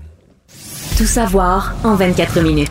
Ben, C'est le dernier sprint là, de la campagne fédérale, dernière journée euh, ouvrable. Euh, parce que c'est euh, le 20, euh, c'est lundi, le vote. Et euh, ben, à nouveau, Justin Trudeau a eu un appui de taille. Mario, hier, c'était Barack Obama. Et aujourd'hui, c'est Hillary Clinton, donc ancienne, bon, trop de candidate à la présidence, défaite par Donald Trump. Deux votes? Ah ben non, ils votent pas, eux. Non, ils votent pas. Ils sont aux États-Unis. Ils votent pas, euh, mais elle appuie Justin Trudeau disant qu'elle a vu son ami Justin Trudeau faire preuve de leadership dans la lutte pour les services de garde accessibles, euh, la protection des droits reproductifs et l'ambition dans l'action climatique. Elle dit Je lui souhaite, ainsi qu'à nos voisins progressistes canadiens, le meilleur pour les élections de lundi. Euh, mais euh, bon. C'est euh, c'est quand même un peu bizarre dans la mesure où Joe Biden est au pouvoir. Bon, ce sont des politiciens retraités, mais qui ont encore des contacts avec l'administration. Ouais, surtout que ben, ma question, euh, je me demandais, le Barack Obama, là, et, euh, qui, qui entre autres n'était pas, par exemple, lors de sa présidence, pour un système de santé euh, gouvernemental universel. Lui, Il était pour un privé. Exact. Du Public privé, privé. mais avec des assurances. Couverture universelle, mais du privé. Exact. Ben, tu dis, lui, là, ça mettons qu'il fait la boussole électorale. là. Il aurait voté à DQ, d'après moi. Ben, à deux mains. À mon avis, il arrive sur les conservateurs. Ça peut très bien que la boussole le donne à Barack Obama conservateur. Il n'a jamais rencontré Parce que les systèmes sont très différents, là. Ben, je veux dire, Eh, Être à gauche aux États-Unis, euh, c'est être au centre ou à droite au Canada. Là, parce que les conservateurs ne sont pas les républicains du Canada. Là. Ça, ça, ça se ressemble pas. Là. En ce moment, les votes aux États-Unis, c'est sûr. Est-ce que Biden a volé l'élection euh, sur l'avortement, euh, euh, sur l'efficacité du masque? On n'est pas là, là, chez les conservateurs. Donc, j'ai de la misère à cet appui universel, comme si les démocrates canadiens, c'était Justin Trudeau. Je pense que c'est son ami. Non, mais moi, c'est aussi la. mais En fait, ce qui m'amuse, je veux dire, ce qui m'amuse beaucoup, là, c'est. c'est- Ils sont quand même plusieurs libéraux qui avaient été très vexés par l'intervention. Des libéraux du Québec. Oui. Qui ont été très vexés par euh, l'appui de François Legault et qui l'avaient dénoncé. Le- ils ont même.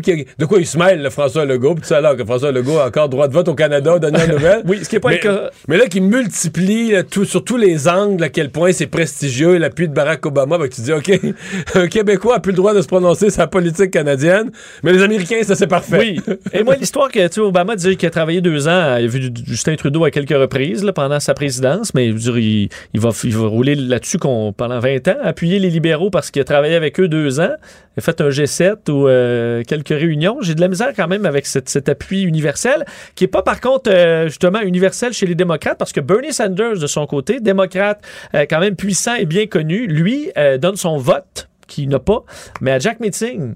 Alors, il disait que Jack Meeting était le seul leader qui a encouragé les, bon, les riches à payer leur f- juste part et que c'était le parti qui s'est levé pour que les travailleurs puissent avoir de l'aide pendant la pandémie. Bon. Bon. Je sais pas si tu as vu les chiffres de Justin Trudeau là, sur, euh, sur Ouais. la pandémie, là, mais, Mais c'est un peu bidon, tout ça. C'est quoi, les, Ouais, les c'est- Américains qui se prononcent de, en ça quand même aussi, euh, aussi Mais particulier. comment ça, Donald Trump n'a pas appuyé Maxime Bernier? On n'a pas vu ça. Il n'y a pas mieux personne, Donald Trump. Je pense qu'il y a d'autres chats à fouetter. Ça ne saurait tarder, là, ça Ouais, se peut pas. il y a une manifestation demain à gérer ou à Washington. Alors, euh, je pense que le, le Canada le- le- importe peu. Euh, parlons dans les autres dossiers concernant la campagne. Un candidat libéral de Toronto qui a dû mettre sa campagne sur pause. Euh, Kevin Vuong, candidat donc euh, près de Toronto, à la suite de la révélation du Toronto Star, comme quoi il a euh, été, euh, bon, il y a une plainte pour agression sexuelle à son endroit qui, est- qui a été déposée en 2019, mais qui a été abandonnée. Et ça a refait surface, de sorte qu'on lui a demandé de mettre sa campagne sur pause. Mais j'ai pas bien compris. J'ai vu cette nouvelle-là, puis je me suis demandé qu'est-ce que c'est, une campagne sur pause. Mais je veux dire, les gens vont voter libéral pareil, il va être élu. Ben, c'est ça qu'on n'a pas clarifié. On dit, ben, sur pause, si les gens votent pour lui, est-ce que vous Ben, ils vont voter pour lui, là. Euh, on n'a pas eu cette réponse-là. Jack Meeting, John PD en À a Toronto, profité. ça va voter. quand même, À moins qu'il y ait une percée néo-démocrate surprise, mais à Toronto, ça- dans la ville, ça va voter libéral. Tout le monde vote libéral. euh, dans tous les comtés, ça vote libéral. Jack Meeting accusait justement Justin Trudeau de ne pas prendre ses allégations euh, au sérieux. Faut dire Parce que que la campagne même- sur pause, je veux dire, entre toi puis moi, là. Il reste. Le- euh, non, mais. la campagne, Ben, lundi Vincent, est déjà sur pause. Vincent, là, si je te disais, mettons, que Marc Garneau, dans Westmount NDG, là. Campagne. Aujourd'hui, il arrête de faire campagne après-midi. là. En fin de semaine, il fait plus de porte à porte. Tu penses Ouais. qu'il va perdre? Je pense qu'il va être correct. Je pense qu'il va être correct. non, mais c'est ça qui est bidon, tu comprends ce que je veux dire? Bon, alors on verra euh, des, suites de, de l'élection. Euh, je vais vous faire entendre d'ailleurs Justin Trudeau aujourd'hui qui parlait de la possibilité très grande d'avoir un gouvernement minoritaire. Est-ce qu'on aurait tout fait ça pour rien? Selon Justin Trudeau, non, parce qu'on aura des décisions importantes à prendre rapidement. Mario, on l'écoute là-dessus. C'était des débats essentiels parce que le prochain gouvernement va devoir prendre de grandes décisions dans les semaines à venir pour cet automne. Vous seriez à l'aise avec ça, un autre gouvernement minoritaire lundi? Non, moi, mon but, c'est de faire élire le plus grand nombre de, Cana- de- de libéraux à travers le Canada. Bon, Alors, tu vois, euh, d'ailleurs, euh, du côté de Yves-François Blanchette, aujourd'hui, on le questionnait sur le fameux 40 sièges, ce qu'il avait dit sur euh, ben, nos ondes avec, avec Philippe Vincent Foisy, que c'était bon, son rêve d'avoir 40 sièges. Il a expliqué un petit peu plus ce qu'il vous- ce qu'il entendait par là. On peut l'écouter. Je n'ai jamais mis d'objectif de 40 sièges. J'ai dit que je rêvais de 40 sièges. J'aimerais ça avoir 40 sièges. J'ai jamais mis d'objectif parce qu'il y a, il y a un manque d'humilité dans le, dans le, le fait de dire, hey, c'est ça ou ben non, pas pantoute. Puis bon, dans la catégorie manque d'humilité, j'ai déjà donné. Euh, je le souhaite encore. Je le considère comme possible. Mais ça ne m'appartient pas. Ça appartient aux Québécois. Et franchement, je pense que dans la plupart des scénarios les plus vraisemblables, le Bloc va finir la soirée de lundi avec un relatif sourire. D'ailleurs, dit qu'il croit voir la souveraineté de son vivant. Euh, il pourrait vouloir euh, voir ça avant qu'il ait fini de se bercer sur une Il y a galerie quel à sa âge? retraite. 56, 56 ans. euh, 56 ans, 106, 50 ans, ouais. Ah, il reste, il reste un, de- un demi-siècle euh, de Euh, là, non, en bonne mais santé. euh, sur son 40 sièges, évidemment, il, il faut... euh, le, le Bloc en a eu 33 la dernière fois. Et euh, il s'apprêtait, le, jour du débat en anglais, il s'apprêtait à en avoir moins, là, parce que chez Léger, là, mettons, les sondages légers perdent un point par semaine. Et tu perds un point par semaine, tu perds des sièges. À chaque semaine, il y a un couple de sièges qui glissent. Là, ce qu'on voit jusqu'à maintenant, bon, peut-être avoir d'autres sondages en fin de semaine, mais qui serait revenu à peu près, mais il n'est pas dans la stratosphère, là. Puis il n'est pas dans les 50% que Lucien Bouchard a déjà eu, là. Il est revenu à peu près au résultat, au score de 2019, d'il y a deux ans, qui lui avait donné ses 33 sièges. Peut-être que la montée n'est pas finie. Des fois, une montée, ça se continue. Mais, mais 40, moi, quand, tu me dis, tu me donnes la, carte des comtés ou la liste des comtés, puis je dis, OK, le bloc, je pars de ceux qui ont déjà, puis je dis, lesquels ils pourraient aller gagner.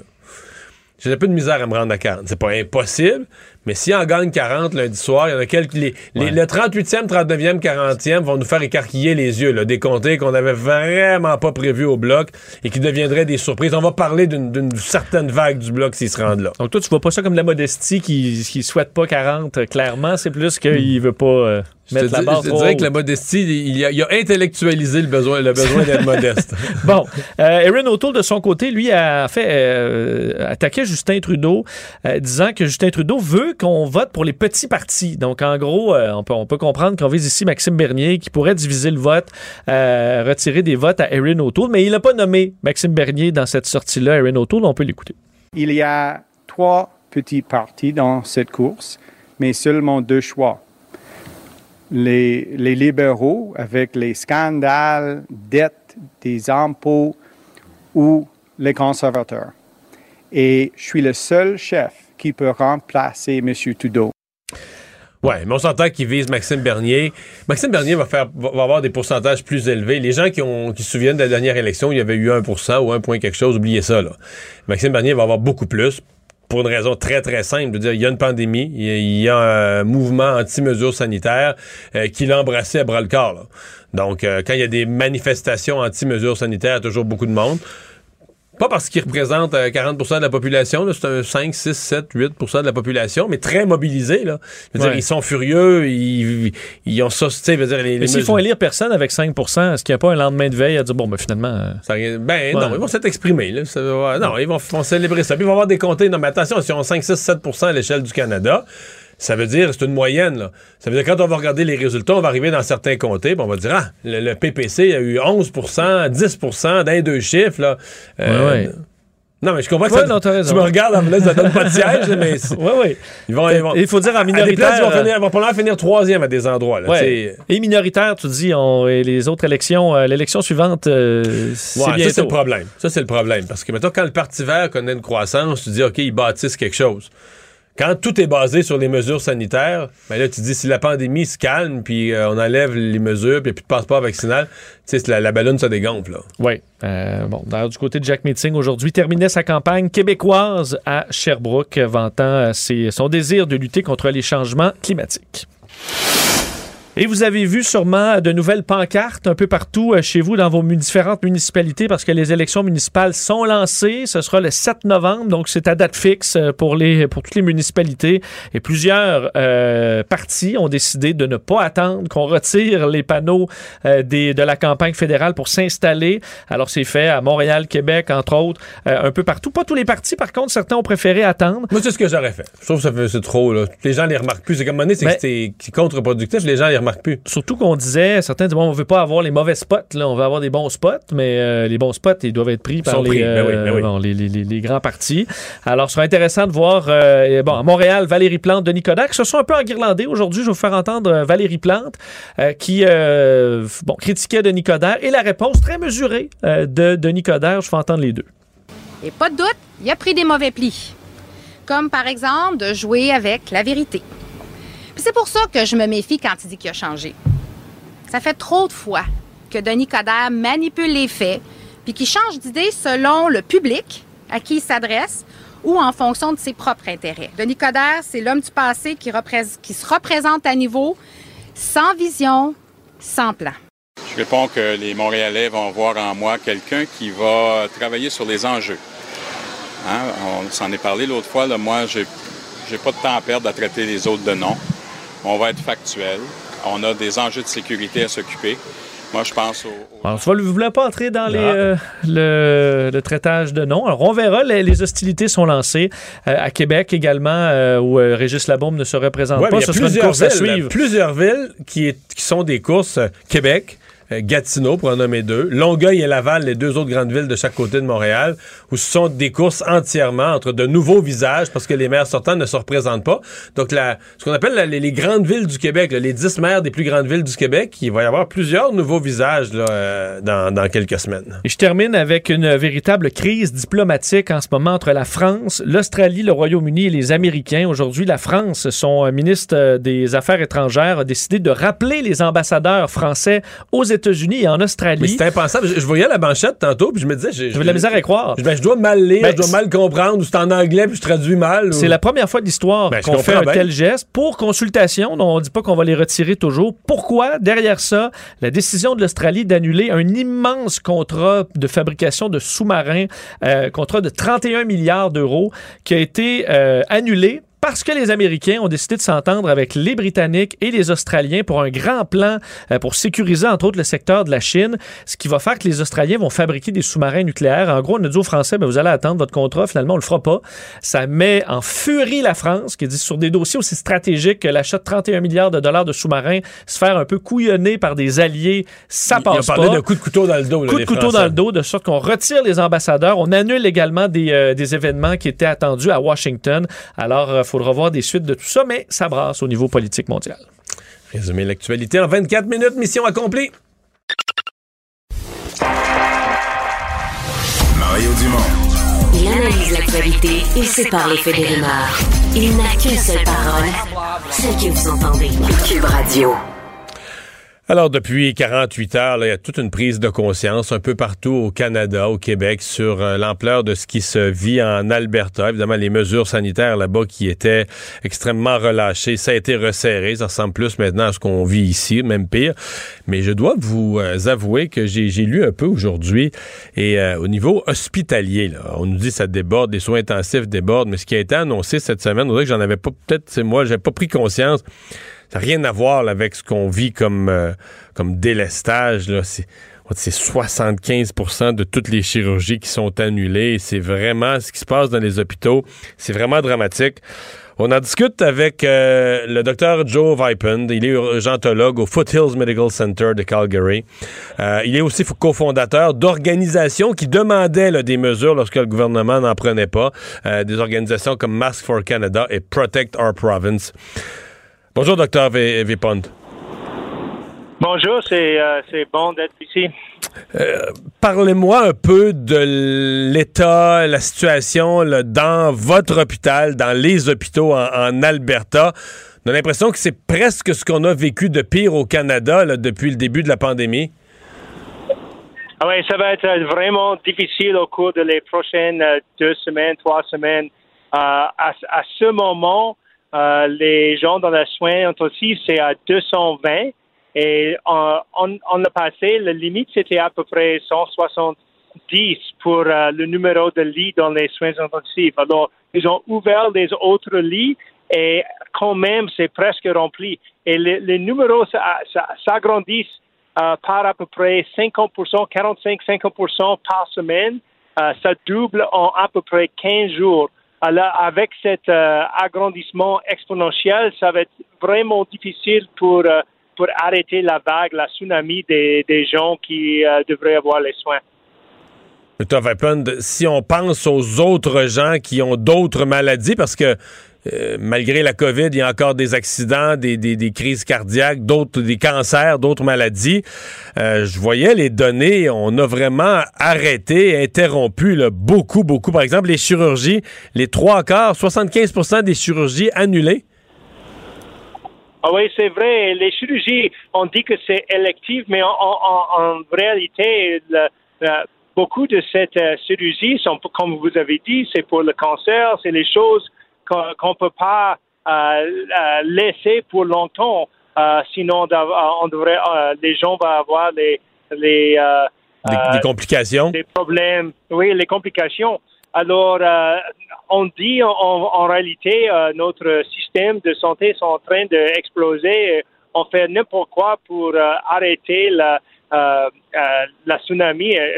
Mais ça, avec l'agrandissement exponentiel, c'est impossible de, de, de le faire avec les ressources qui sont euh, euh, limitées. Est-ce que vous en voulez? Euh, Est-ce que vous êtes choqué contre le gouvernement euh, Kenny, le gouvernement de l'Alberta, pour la façon dont les choses ont été gérées au cours des, des deux derniers mois? Ah, mais en, en- en réalité, euh, on, a, on a vu que le 1er juillet, quand ils ont dit qu'ils vont éliminer tous les, les politiques, euh, les, méthodes pour limiter la transmission de COVID, euh, que c'était vraiment fou. Et on, a vu qu'il y avait le Stampede, une grande fête euh, internationale avec euh, 70 000 gens par jour euh, rassemblés ensemble. Euh, on dit que ça, c'était fou encore une fois. Et euh, deux jours après la, fin de le, Stampede, on a vu le, commencement de l'agrandissement de- des numéros des cas par jour.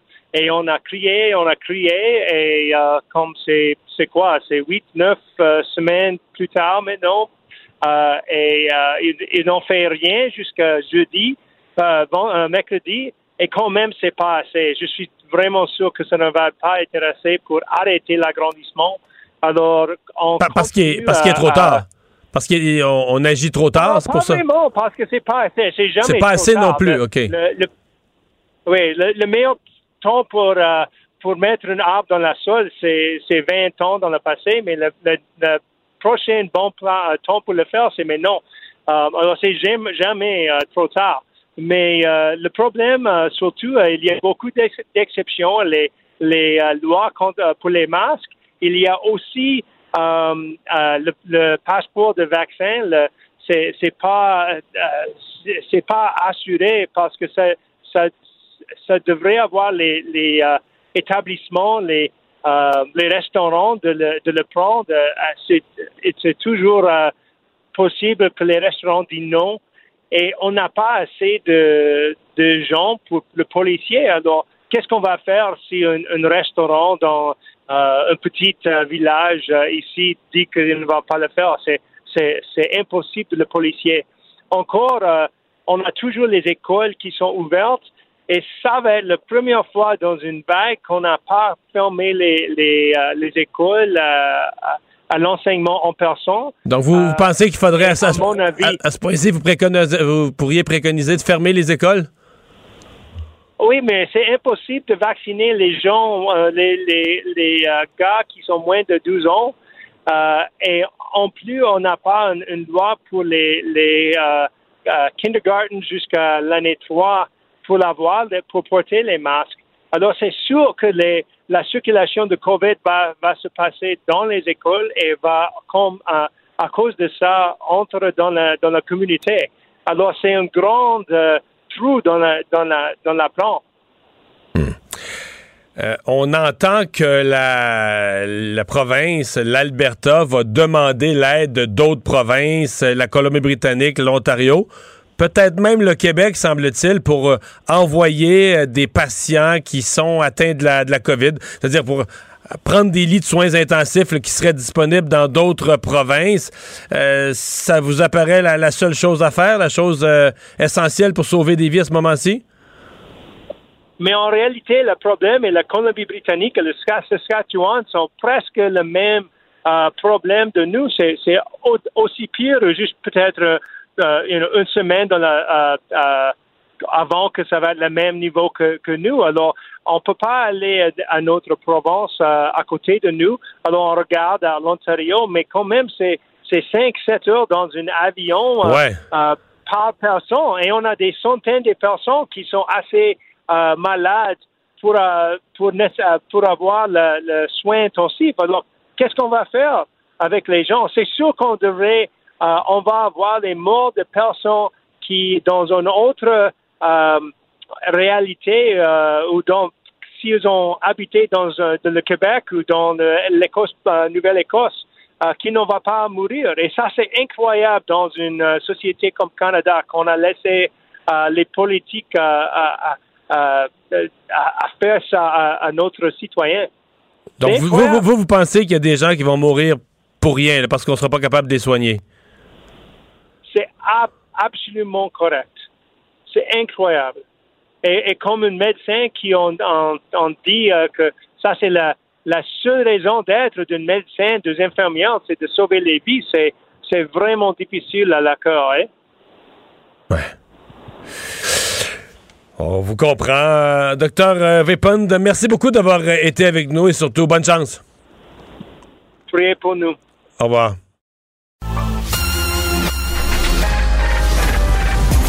Mario Dumont et Vincent Dessureau. Des propos crédibles, avec des fois un brin de sarcasme. Ben, quand les nouvelles sont moins crédibles. Mario Dumont et Vincent Dessureau. Cube Radio.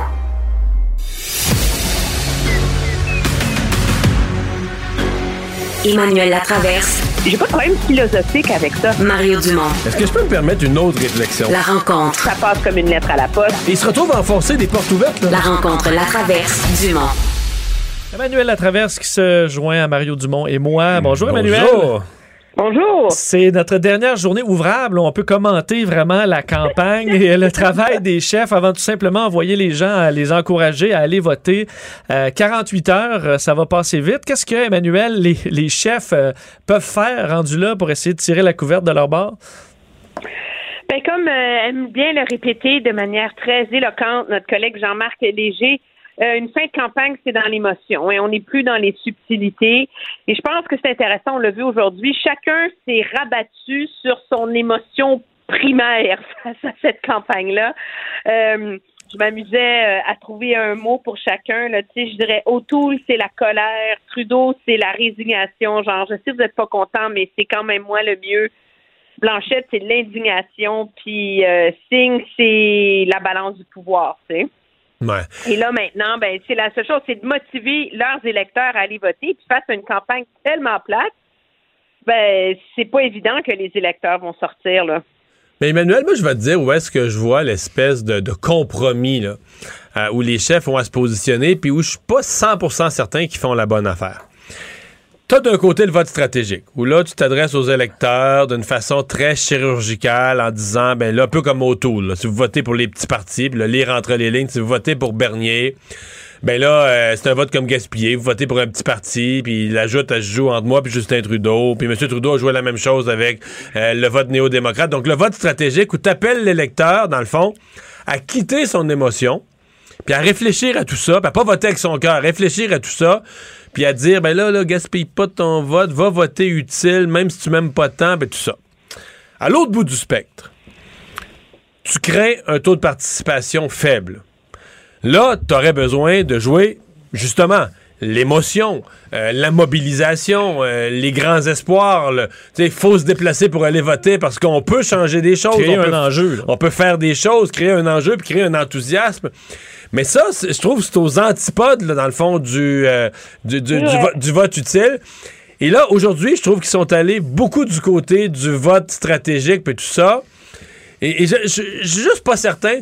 Tu comprends? Mettons que je suis libéral, là.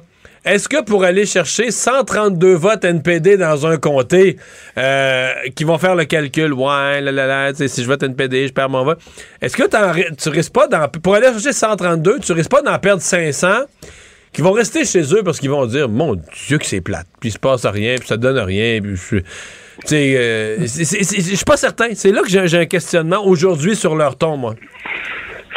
Oui, je pense qu'ils sont un peu euh, euh, en territoire inconnu. Parce que moi, pour en avoir fait quelques-unes, toi aussi, des campagnes électorales, généralement, là, à Ottawa, les 48 dernières heures, on appelle ça tunnel of love. Tu pars en autobus, là, puis tu fais 5, 6, 7 circonscriptions par jour. Là, t'arrives dans des, des, des foules, des foules en délire, en liesse. Pas en délire, là. Tu sais, tu te rappelles la fin de campagne de Justin Trudeau en 2015, c'était capoté, là. Tu sais, puis même en. Les, en- les en images, c'était des gens 2019. qui voulaient y toucher comme s'ils étaient, comme s'ils étaient bénis, là.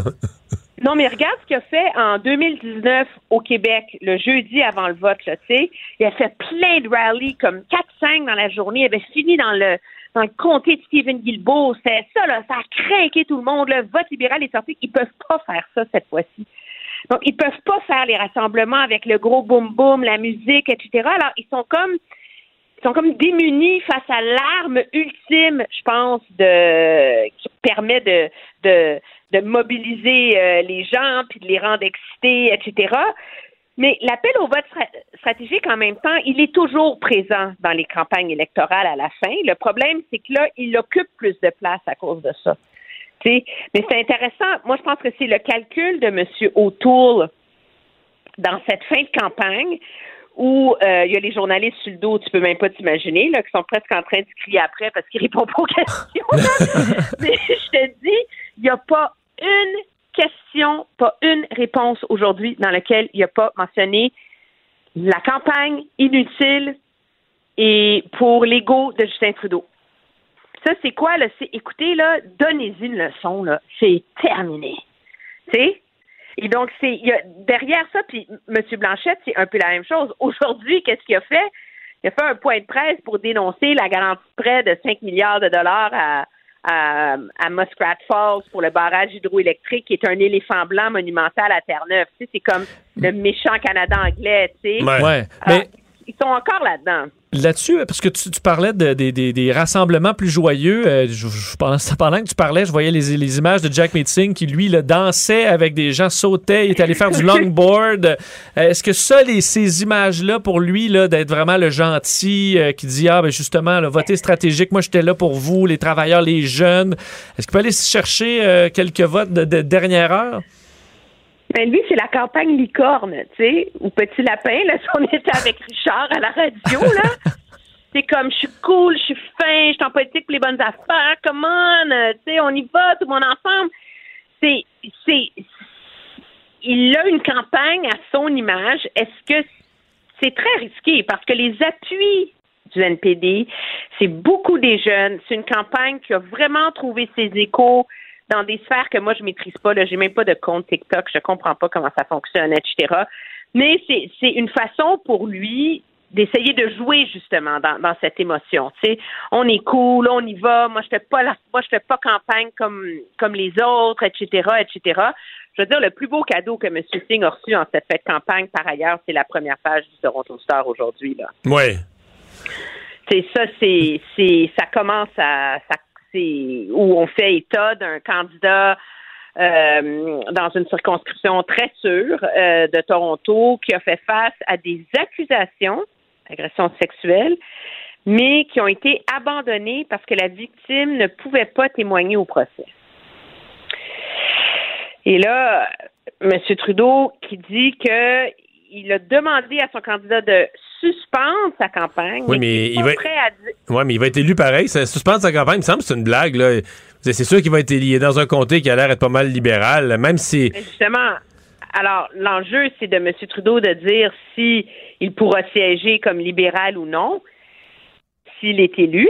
Et dans le cas du candidat à Kitchener, M. Saini, sur lequel il y a eu plein de plaintes là, de harcèlement sexuel, lui, c'est clair, il ne pourra pas siéger. Mais là, tu en as un deuxième, ça fait dans la même campagne, tu as deux candidats sur laquelle il y avait des gros, gros doutes dans leur comportement à l'égard des femmes, pour utiliser une phrase neutre. Et les deux ont passé le test d'être candidats pour M. Trudeau. Ça, ça fait mal. Quand tu es dans le GTA à Toronto, puis qu'il faut que tu convainques les femmes de gauche de continuer à t'appuyer, puis que les femmes néo-démocrates, faut que tu les d'abandonner Jack Meeting, ou ça, c'est pas une bonne nouvelle.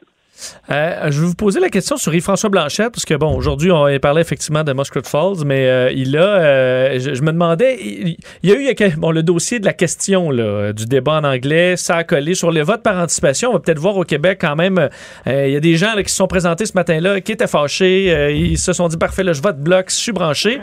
Est-ce que ça, ça a duré jusqu'au vote? Est-ce que lundi, là, on va être encore un peu là-dessus ou ça va s'être dégonflé? Ça s'est un peu dégonflé. Il n'y a pas de doute. Ça veut dire que ça a perdu de la vélocité. On parle plus de ça. Mais deux choses. D'abord, euh, à un moment donné, dans la campagne, tu fais ton idée et la période, on dit la période la plus critique où beaucoup de gens se font l'idée, c'est 10 jours, entre 10 jours et 16 jours avant le vote.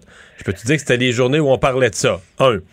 Deux, euh, est-ce que ça a été remplacé par d'autres choses? Est-ce que M. O'Toole ou M. Trudeau ou un autre chef a réussi à créer quelque chose d'aussi fort? Un autre sujet. Un autre sujet? Sincèrement, pas vraiment. Donc, euh, pour le bloc, euh, ça d'un côté, ça s'est essoufflé, mais d'autre côté, est-ce que ça va être encore rendu au jour du vote la, plus récente grosse affaire que les gens ont à l'esprit? Ça, c'est la question. Maintenant, euh, pour moi, ce qui est pas clair, c'est est-ce que le bloc est juste revenu, parce que le bloc avait perdu 6-7 points par rapport à l'élection de 2019.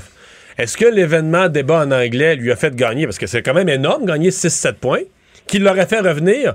Non pas dans la stratosphère, mais juste à son score de la dernière fois, juste à ton score de 2019 ou est-ce qu'il y a une vraie vaguette? Là? Est-ce que le bloc a vraiment une espèce de petite vague donc, euh, qui l'amènerait à être encore plus fort qu'à la dernière élection et qui ferait que ça se continuerait là, cette semaine jusqu'en fin de semaine, puis même euh, le, dernier indécis qui se décide dans l'isoloir ou qui se décide dans l'auto en se rendant voter, là, est-ce que ces gens-là pourraient amener le bloc un peu plus loin que ce qu'on prévoit aujourd'hui? Ça, euh, franchement, je me prononce pas. On va le savoir lundi soir. Il y a un point qui se devine plus. Là. Non, c'est ça. C'est est-ce que ce débat-là a sauvé la campagne de M. Blanchette ou est-ce qu'elle l'a propulsé? Propulsé à un niveau qu'on n'imaginait pas, là. C'est ça. Et donc, c'est pas clair. On, va, on risque, on pourrait avoir une première indication de ça dans le sondage euh, léger qui va être Demain, le, son fameux dernier de la campagne, là, où généralement il y a un, un, gros échantillon pour le Québec, puis on réussit à voir l'impact dans le vote francophone. Mais en effet, c'est la question, est-ce que ça le ramène à 2019 ou ça le propulse plus loin? Je, on, le sent pas, je te dirais. L'autre phénomène euh, qui peut être intriguant, qui pourrait donner une coupe de comté surprise au bloc, c'est ce qui a été étudié par le journaliste Leonardi du, euh, du National Post euh, ce matin. C'est les anglophones.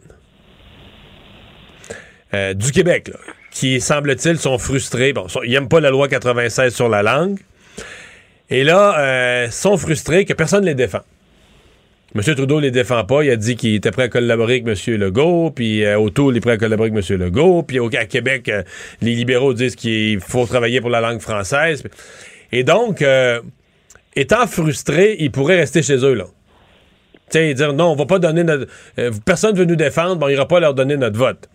Et c'est sûr que s'il manque une coupe de mille votes anglophones dans des comtés comme Compton-Stanstead, Brome-Missisquoi, Châteauguay-Lacolle, euh, là, je viens de nommer trois comtés que les libéraux ont, mais que les libéraux ont avec un bloc de, de, votes anglophones. Je sais pas ce que tu en penses, Emmanuel, mais s'il manque euh, deux... absolument d'accord.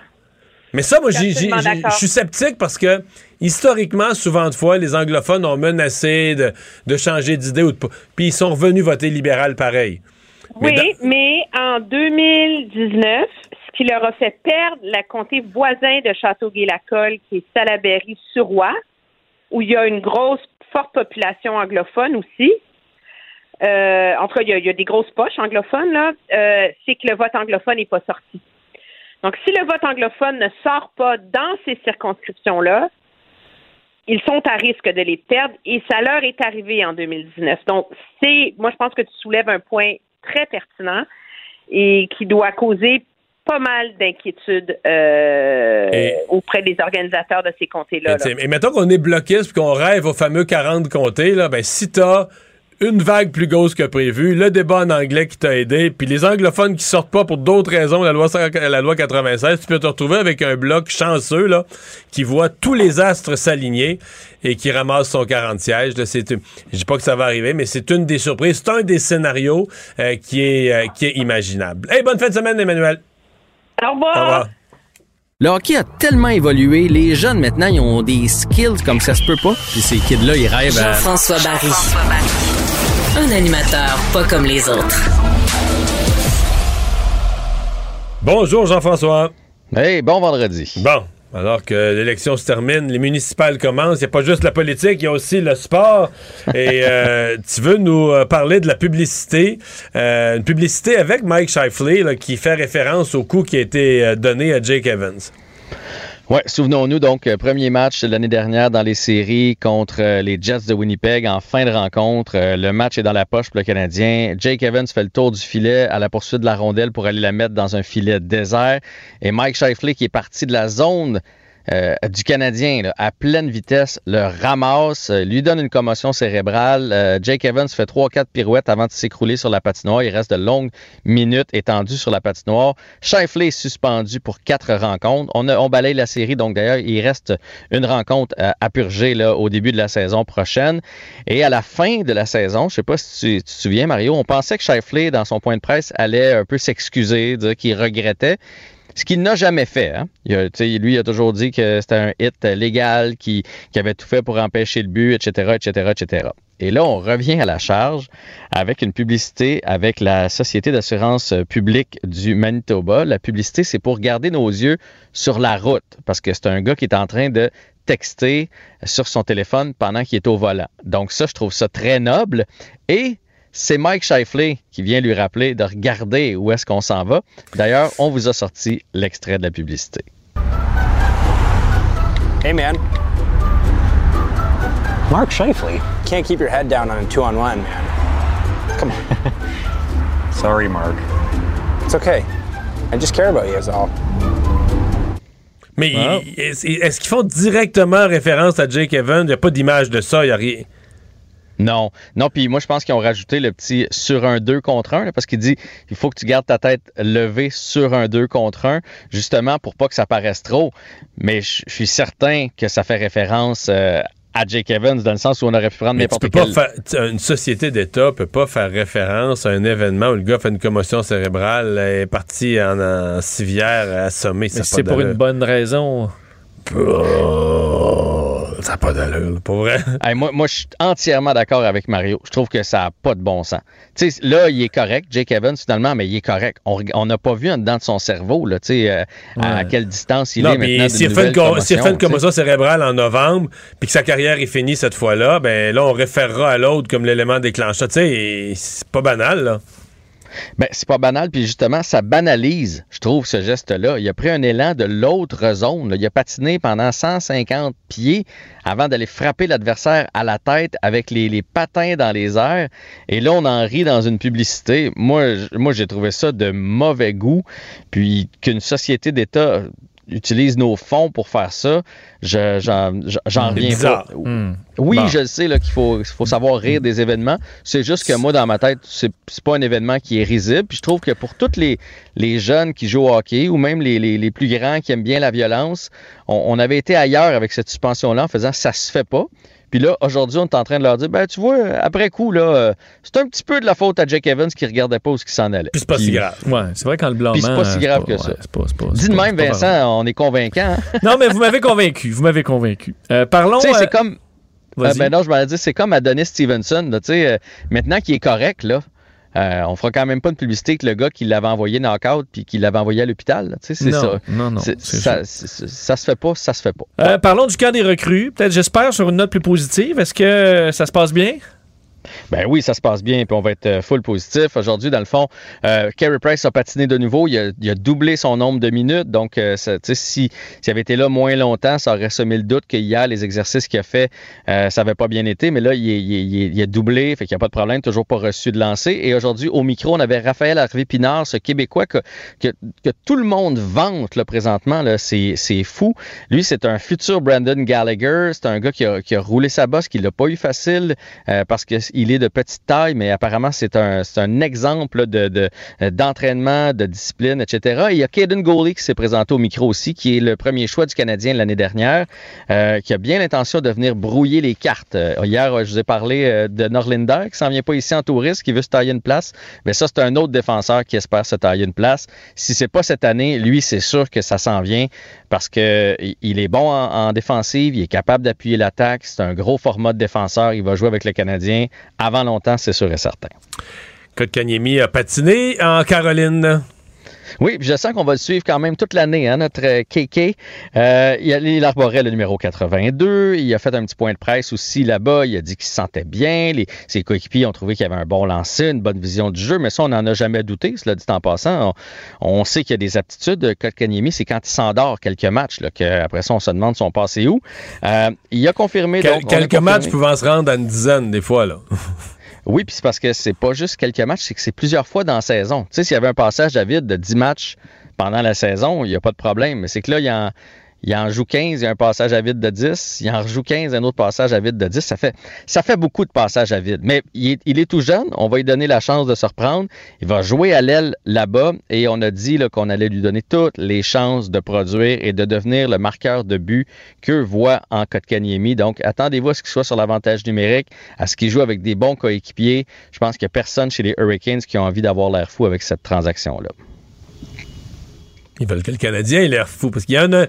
On dirait que c'est une transaction, comme elle n'est pas vraiment logique. Tu sais, une transaction, des fois, une équipe va chercher un défenseur, l'autre va chercher un attaquant, ça fait l'affaire des deux. Mais dans ce cas-ci, on dirait que c'est condamné que ça peut pas, là. Il y en a un des deux qui va avoir l'air fou, point à la ligne. C'est comme inévitable, non? Oui, oui, oui. S'il si, les Hurricanes vont passer pour un génie. Le Canadien, pour une équipe qui a gaspillé un choix pour quelques millions de dollars. Et si c'est l'inverse, ben, c'est les Hurricanes qui, qui vont être l'arroseur arrosé dans tout ça. Reste que, euh, tu sais, Kotkaniemi a quand même dit aujourd'hui qu'il faisait du surplace euh, à Montréal. Et récemment, là, Stephen Waite, euh, qui était dans le vestiaire du Canadien il n'y a pas si longtemps, a dit que Kotkaniemi en avait gros sur le cœur par rapport au Canadien pour un gars qui avait juste trois ans de jouer là-bas. Il dit, on dirait un gars qui a joué 10 ans puis qui a accumulé des, tu sais, des petites...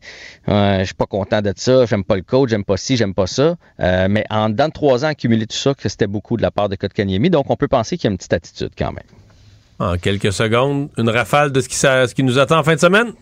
Oui, CF Montréal dimanche contre Chicago, c'est un match qui est euh, piège parce que c'est une équipe qui euh, qui est vraiment pas dans le portrait des séries, mais des fois c'est dangereux. On joue à Chicago, c'est à 13h évidemment à TVA Sport. Euh, les Alouettes affrontent les Lions demain 19h sans Carrie Jones comme entraîneur et du côté de la NFL, on ne manque pas les 49ers contre les Eagles de Mario toujours invaincus. Bonne fin de semaine. Bye. Mario Dumont et Vincent Dessureau. Deux générations, deux visions, deux fois plus d'informations. Cube Radio. Cube Radio. Cube Radio. En direct à LCN. On joint Mario Dumont maintenant dans son studio de Cube. Alors, euh, Mario, c'est l'heure. Le décompte est, commencé. Dernière fin de semaine avant le jour J. Euh, quel bilan tu, tu dresses, tu fais de cette euh, courte campagne? C'est- la, la campagne dans son ensemble, c'était un gros Pepsi flat. là. je veux dire, ça n'a jamais levé, ça n'a jamais suscité l'enthousiasme. Il n'y a aucun des chefs. T'sais, oublions les, les- les sondages au niveau des intentions de vote. Là. Notre collègue Jean-Marc Léger sonde toutes sortes d'autres affaires. Exemple, l'attrait des chefs. Est-ce que les gens ont pris de plus en plus confiance envers les chefs?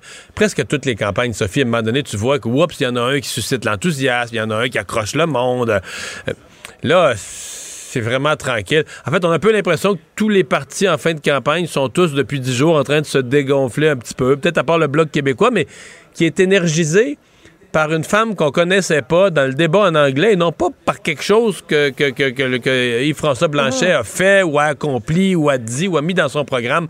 Donc, c'est comme toutes les parties sont en train de se dégonfler un peu, puis on se demande lequel va finir au pouvoir parce qu'il va être pas trop dégonflé. C'est, un drôle de, de, de sentiment. Peut-être une campagne dont les gens voulaient pas. Donc là, on, on cherche les surprises, dans le fond, pour essayer de voir ce qui pourrait arriver. Est-ce que, par exemple, un parti pourrait avoir sa clientèle démotivée, là? Ils sont là dans les sondages, mais ils se déplaceront pas, ils iront pas voter, puis là, ben, ce parti-là va se retrouver dans le trouble lorsqu'on va compter les votes. C'est- le genre de petits phénomènes qu'on regarde parce que sincèrement, on peut pas dire ce soir, là, il y a eu tout un débat d'idées, puis il y a un parti qui, il y a une des formations qui est partie en grand, mais c'est vraiment, vraiment pas ça le, le- le sentiment. Ouais. Mario, euh, il faut parler de cette euh, rare incursion là, au, cœur du, au cœur du pouvoir pendant la grande opération euh, vaccination au Québec. Reportage de JE ce soir à pas manquer là, qui, qui va nous permettre de comprendre comment elle a été organisée. C'est quelque chose dans toutes mes, mes chroniques puis le travail de vulgarisation que je fais que j'aime beaucoup dire aux gens, rappeler aux gens que la politique, c'est des êtres humains.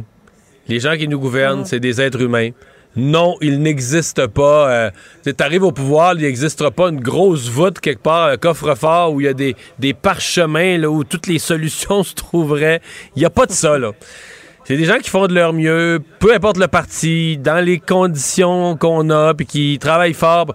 Et je suis content qu'on puisse, qu'à travers JA, on a eu accès, pour qu'on puisse montrer ça, qu'on puisse montrer ça, évidemment, dans un moment que tout le monde a vécu, là, de l'autre côté de la, de la scène, mais les gens se sont fait vacciner, ils l'ont vu, ont vu les cliniques s'ouvrir dans toutes les régions du Québec, mais voir comment humainement les gens qui décident, comment ça s'est vécu, comment ils ont hésité, ils se sont trompés. C'est ça la vraie vie, c'est ça dans nos vies, c'est ça dans les PME, c'est ça aussi au gouvernement, des êtres humains, bon, on le voit qui, qui se frottent les yeux, des êtres humains fatigués, impatients, qui ont une vie, des enfants, d'autres Et, et problèmes. des, et des Horacio, et des Horacio Arruda qui disent Moi, j'en peux plus de la COVID. là. Ben c'est ça. Donc, euh, je, je- je- je suis content parce que ça donne aux gens la, la réalité de qu'est-ce que c'est. Et ce que j'ai Ouais. vu des extraits, j'en ai vu des bons extraits, c'est super intéressant. là. Quasiment tout le monde devrait voir ça pour mieux comprendre ce que c'est que la, la- la réalité politique puis la réalité de, gouver- de gouverner. Ouais. Ouais. Restons euh, sur euh, le même sujet. Euh, Mario, le ministre Dubé, là, qui s'attaque à un très, très gros morceau. C'est pas une mince tâche de, de réorganiser les services dans le réseau de la santé. Là. Tu, tu y crois? Ouais. Ben, j'aime l'idée. J'écoute, ça, fait des années qu'on en parle, mais là, c'est l'urgence. Il y, a- comme y a maintenant, si on dit c'est maintenant ou jamais, il y a une urgence. On est en difficulté de maintenir les services. On a vécu d'ailleurs quelques bris de services. Donc, euh, et, et il y a, bon, on a des modèles. C'est ça que j'aime. Qu'on se dit, on va, on va pas réinventer, on va essayer de répliquer des choses qui marchent. Et forcément, on, on nomme toujours le Jewish, l'hôpital général juif. Ouais. Euh, J'en ai connu des gens qui ont travaillé là. On dit qu'il y a une atmosphère de travail, un respect du personnel, des infirmières. Alors, on va voir ce que ça donne. Et Sophie, je me permets un commentaire. Là. Euh, je suis à peu près certain que dans les prochains jours, on va être interpellé, le Québec, parce que là, on dit on, on déborde déjà, mais on va être interpellé par l'Alberta. Tout à l'heure, la ministre de la Santé de l'Alberta a dit accepter de prendre des patients, des débordements des soins intensifs de l'Alberta. Je suis à peu près Ils certain. ont demandé de l'aide des autres provinces. là. Oui, puis a des autres provinces, les autres provinces. La Saskatchewan ne peut pas, ils sont déjà débordés eux aussi. Il reste la Colombie. Il n'y a pas 50 provinces au Canada, puis c'est pas l'île du Prince-Édouard qui va, qui va sauver. C'est grosses provinces, c'est l'Ontario. Ils ont dit oui, on va en prendre. Et le Québec. Et quand on manquait de masques, M. Kenny, le premier ministre de l'Alberta, nous a envoyé des masques. Et là, euh, je sais pas qu'est-ce que François Legault et Christian Dubé vont dire. On n'a comme pas de capacité excédentaire. Nous autres, on est déjà à gorge avec nos soins de santé. Mais Sophie, il y a des gens qui vont mourir, là. Tu sais, quand on, on- mettons, Jason Kenney appelle euh, François Legault, là, il parle pas, là, j'aurais besoin d'une pelle mécanique pour accélérer les constructions, là. J'ai des gens qui vont mourir. Tu réponds quoi? Ça va être toute une question. Absolument. Merci beaucoup, Mario. Au revoir.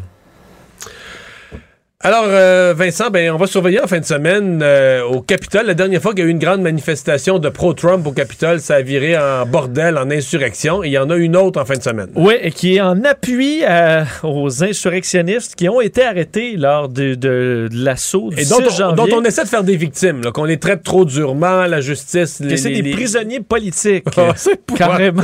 c'est ce qu'on fait valoir. Euh, c'est euh, d'ailleurs le- l'équipe là, Look Ahead America qui veut dénoncer ce qu'il qualifie de traitements tyranniques et inhumains des prisonniers politiques du 6 janvier. C'est épouvantable. Euh, D'ailleurs, appuyé par euh, Donald Trump, Ah oui, là, ben qui, oui. qui- l'appui dit de cœur et d'esprit et de tête euh, les, les manifestants du 6 janvier qui sont traités là, de façon vraiment incorrecte selon lui. On Et attend. on les voit, là. C'est pas comment ils peuvent dire ça. Les images, on les voit des sauvages qui rentrent dans le Parlement. Que, Ouais, comme, si c'était des patriotes. Là, Comme du bétail, affrontent les forces de l'ordre, etc. Oui, euh, bon, as tout à fait raison. On verra. et le mot insurrection, c'est un crime en soi là, de prendre d'assaut euh, une institution parlementaire. Dans tous les pays, c'est un crime en soi. Euh, oui, il faut dire que la plupart des gens là-dedans diraient si euh, c'est des gens républicains qui ont des armes, ils disaient rentre chez moi, puis je vais te tirer dessus, puis tu sais, c'est bien souvent ça. Donc là, tu peux encore moins rentrer au Capitole. Mais là, ce qui va être intéressant de voir, d'un, il y a énormément de sécurité. Là, on veut pas se faire Non, il arrivera rien, là. On va clôturer tout l'endroit. Il faut dire, les, les congressistes ne siègent pas non plus demain. Alors, il n'y a pas ce danger-là d'avoir à évacuer des gens. Non, non, tu vas avoir la garde nationale en nombre qui vont garder un bâtiment Ouais. vide, il arrivera rien. Là. Et on attend, on dit à peu près 700 personnes. Alors, euh, je pense qu'on ça, ça pourra faire patate. D'ailleurs, Trump a un peu préparé le terrain en disant là, s'il n'y a pas de monde, on va dire que c'est parce qu'il y a un désintérêt. S'il y a du monde, on va nous dire que c'est parce qu'on on harcèle. Euh, bref, essaie de se préparer un peu à tout. On verra demain. Mais euh, ça montre quand même qu'il y a toujours des groupes qui appuient le président coûte que coûte et même les républicains, qu'encore une fois, tu peux presque plus rester dans le Parti républicain en disant que Biden a gagné l'élection. C'est un peu. euh, c'est pas très encourageant pour la suite chez les républicains. Merci Vincent, merci à vous d'avoir été là. Bonne fin de semaine. On est de retour lundi. C'est Sophie Durocher qui s'en vient. Cube Radio.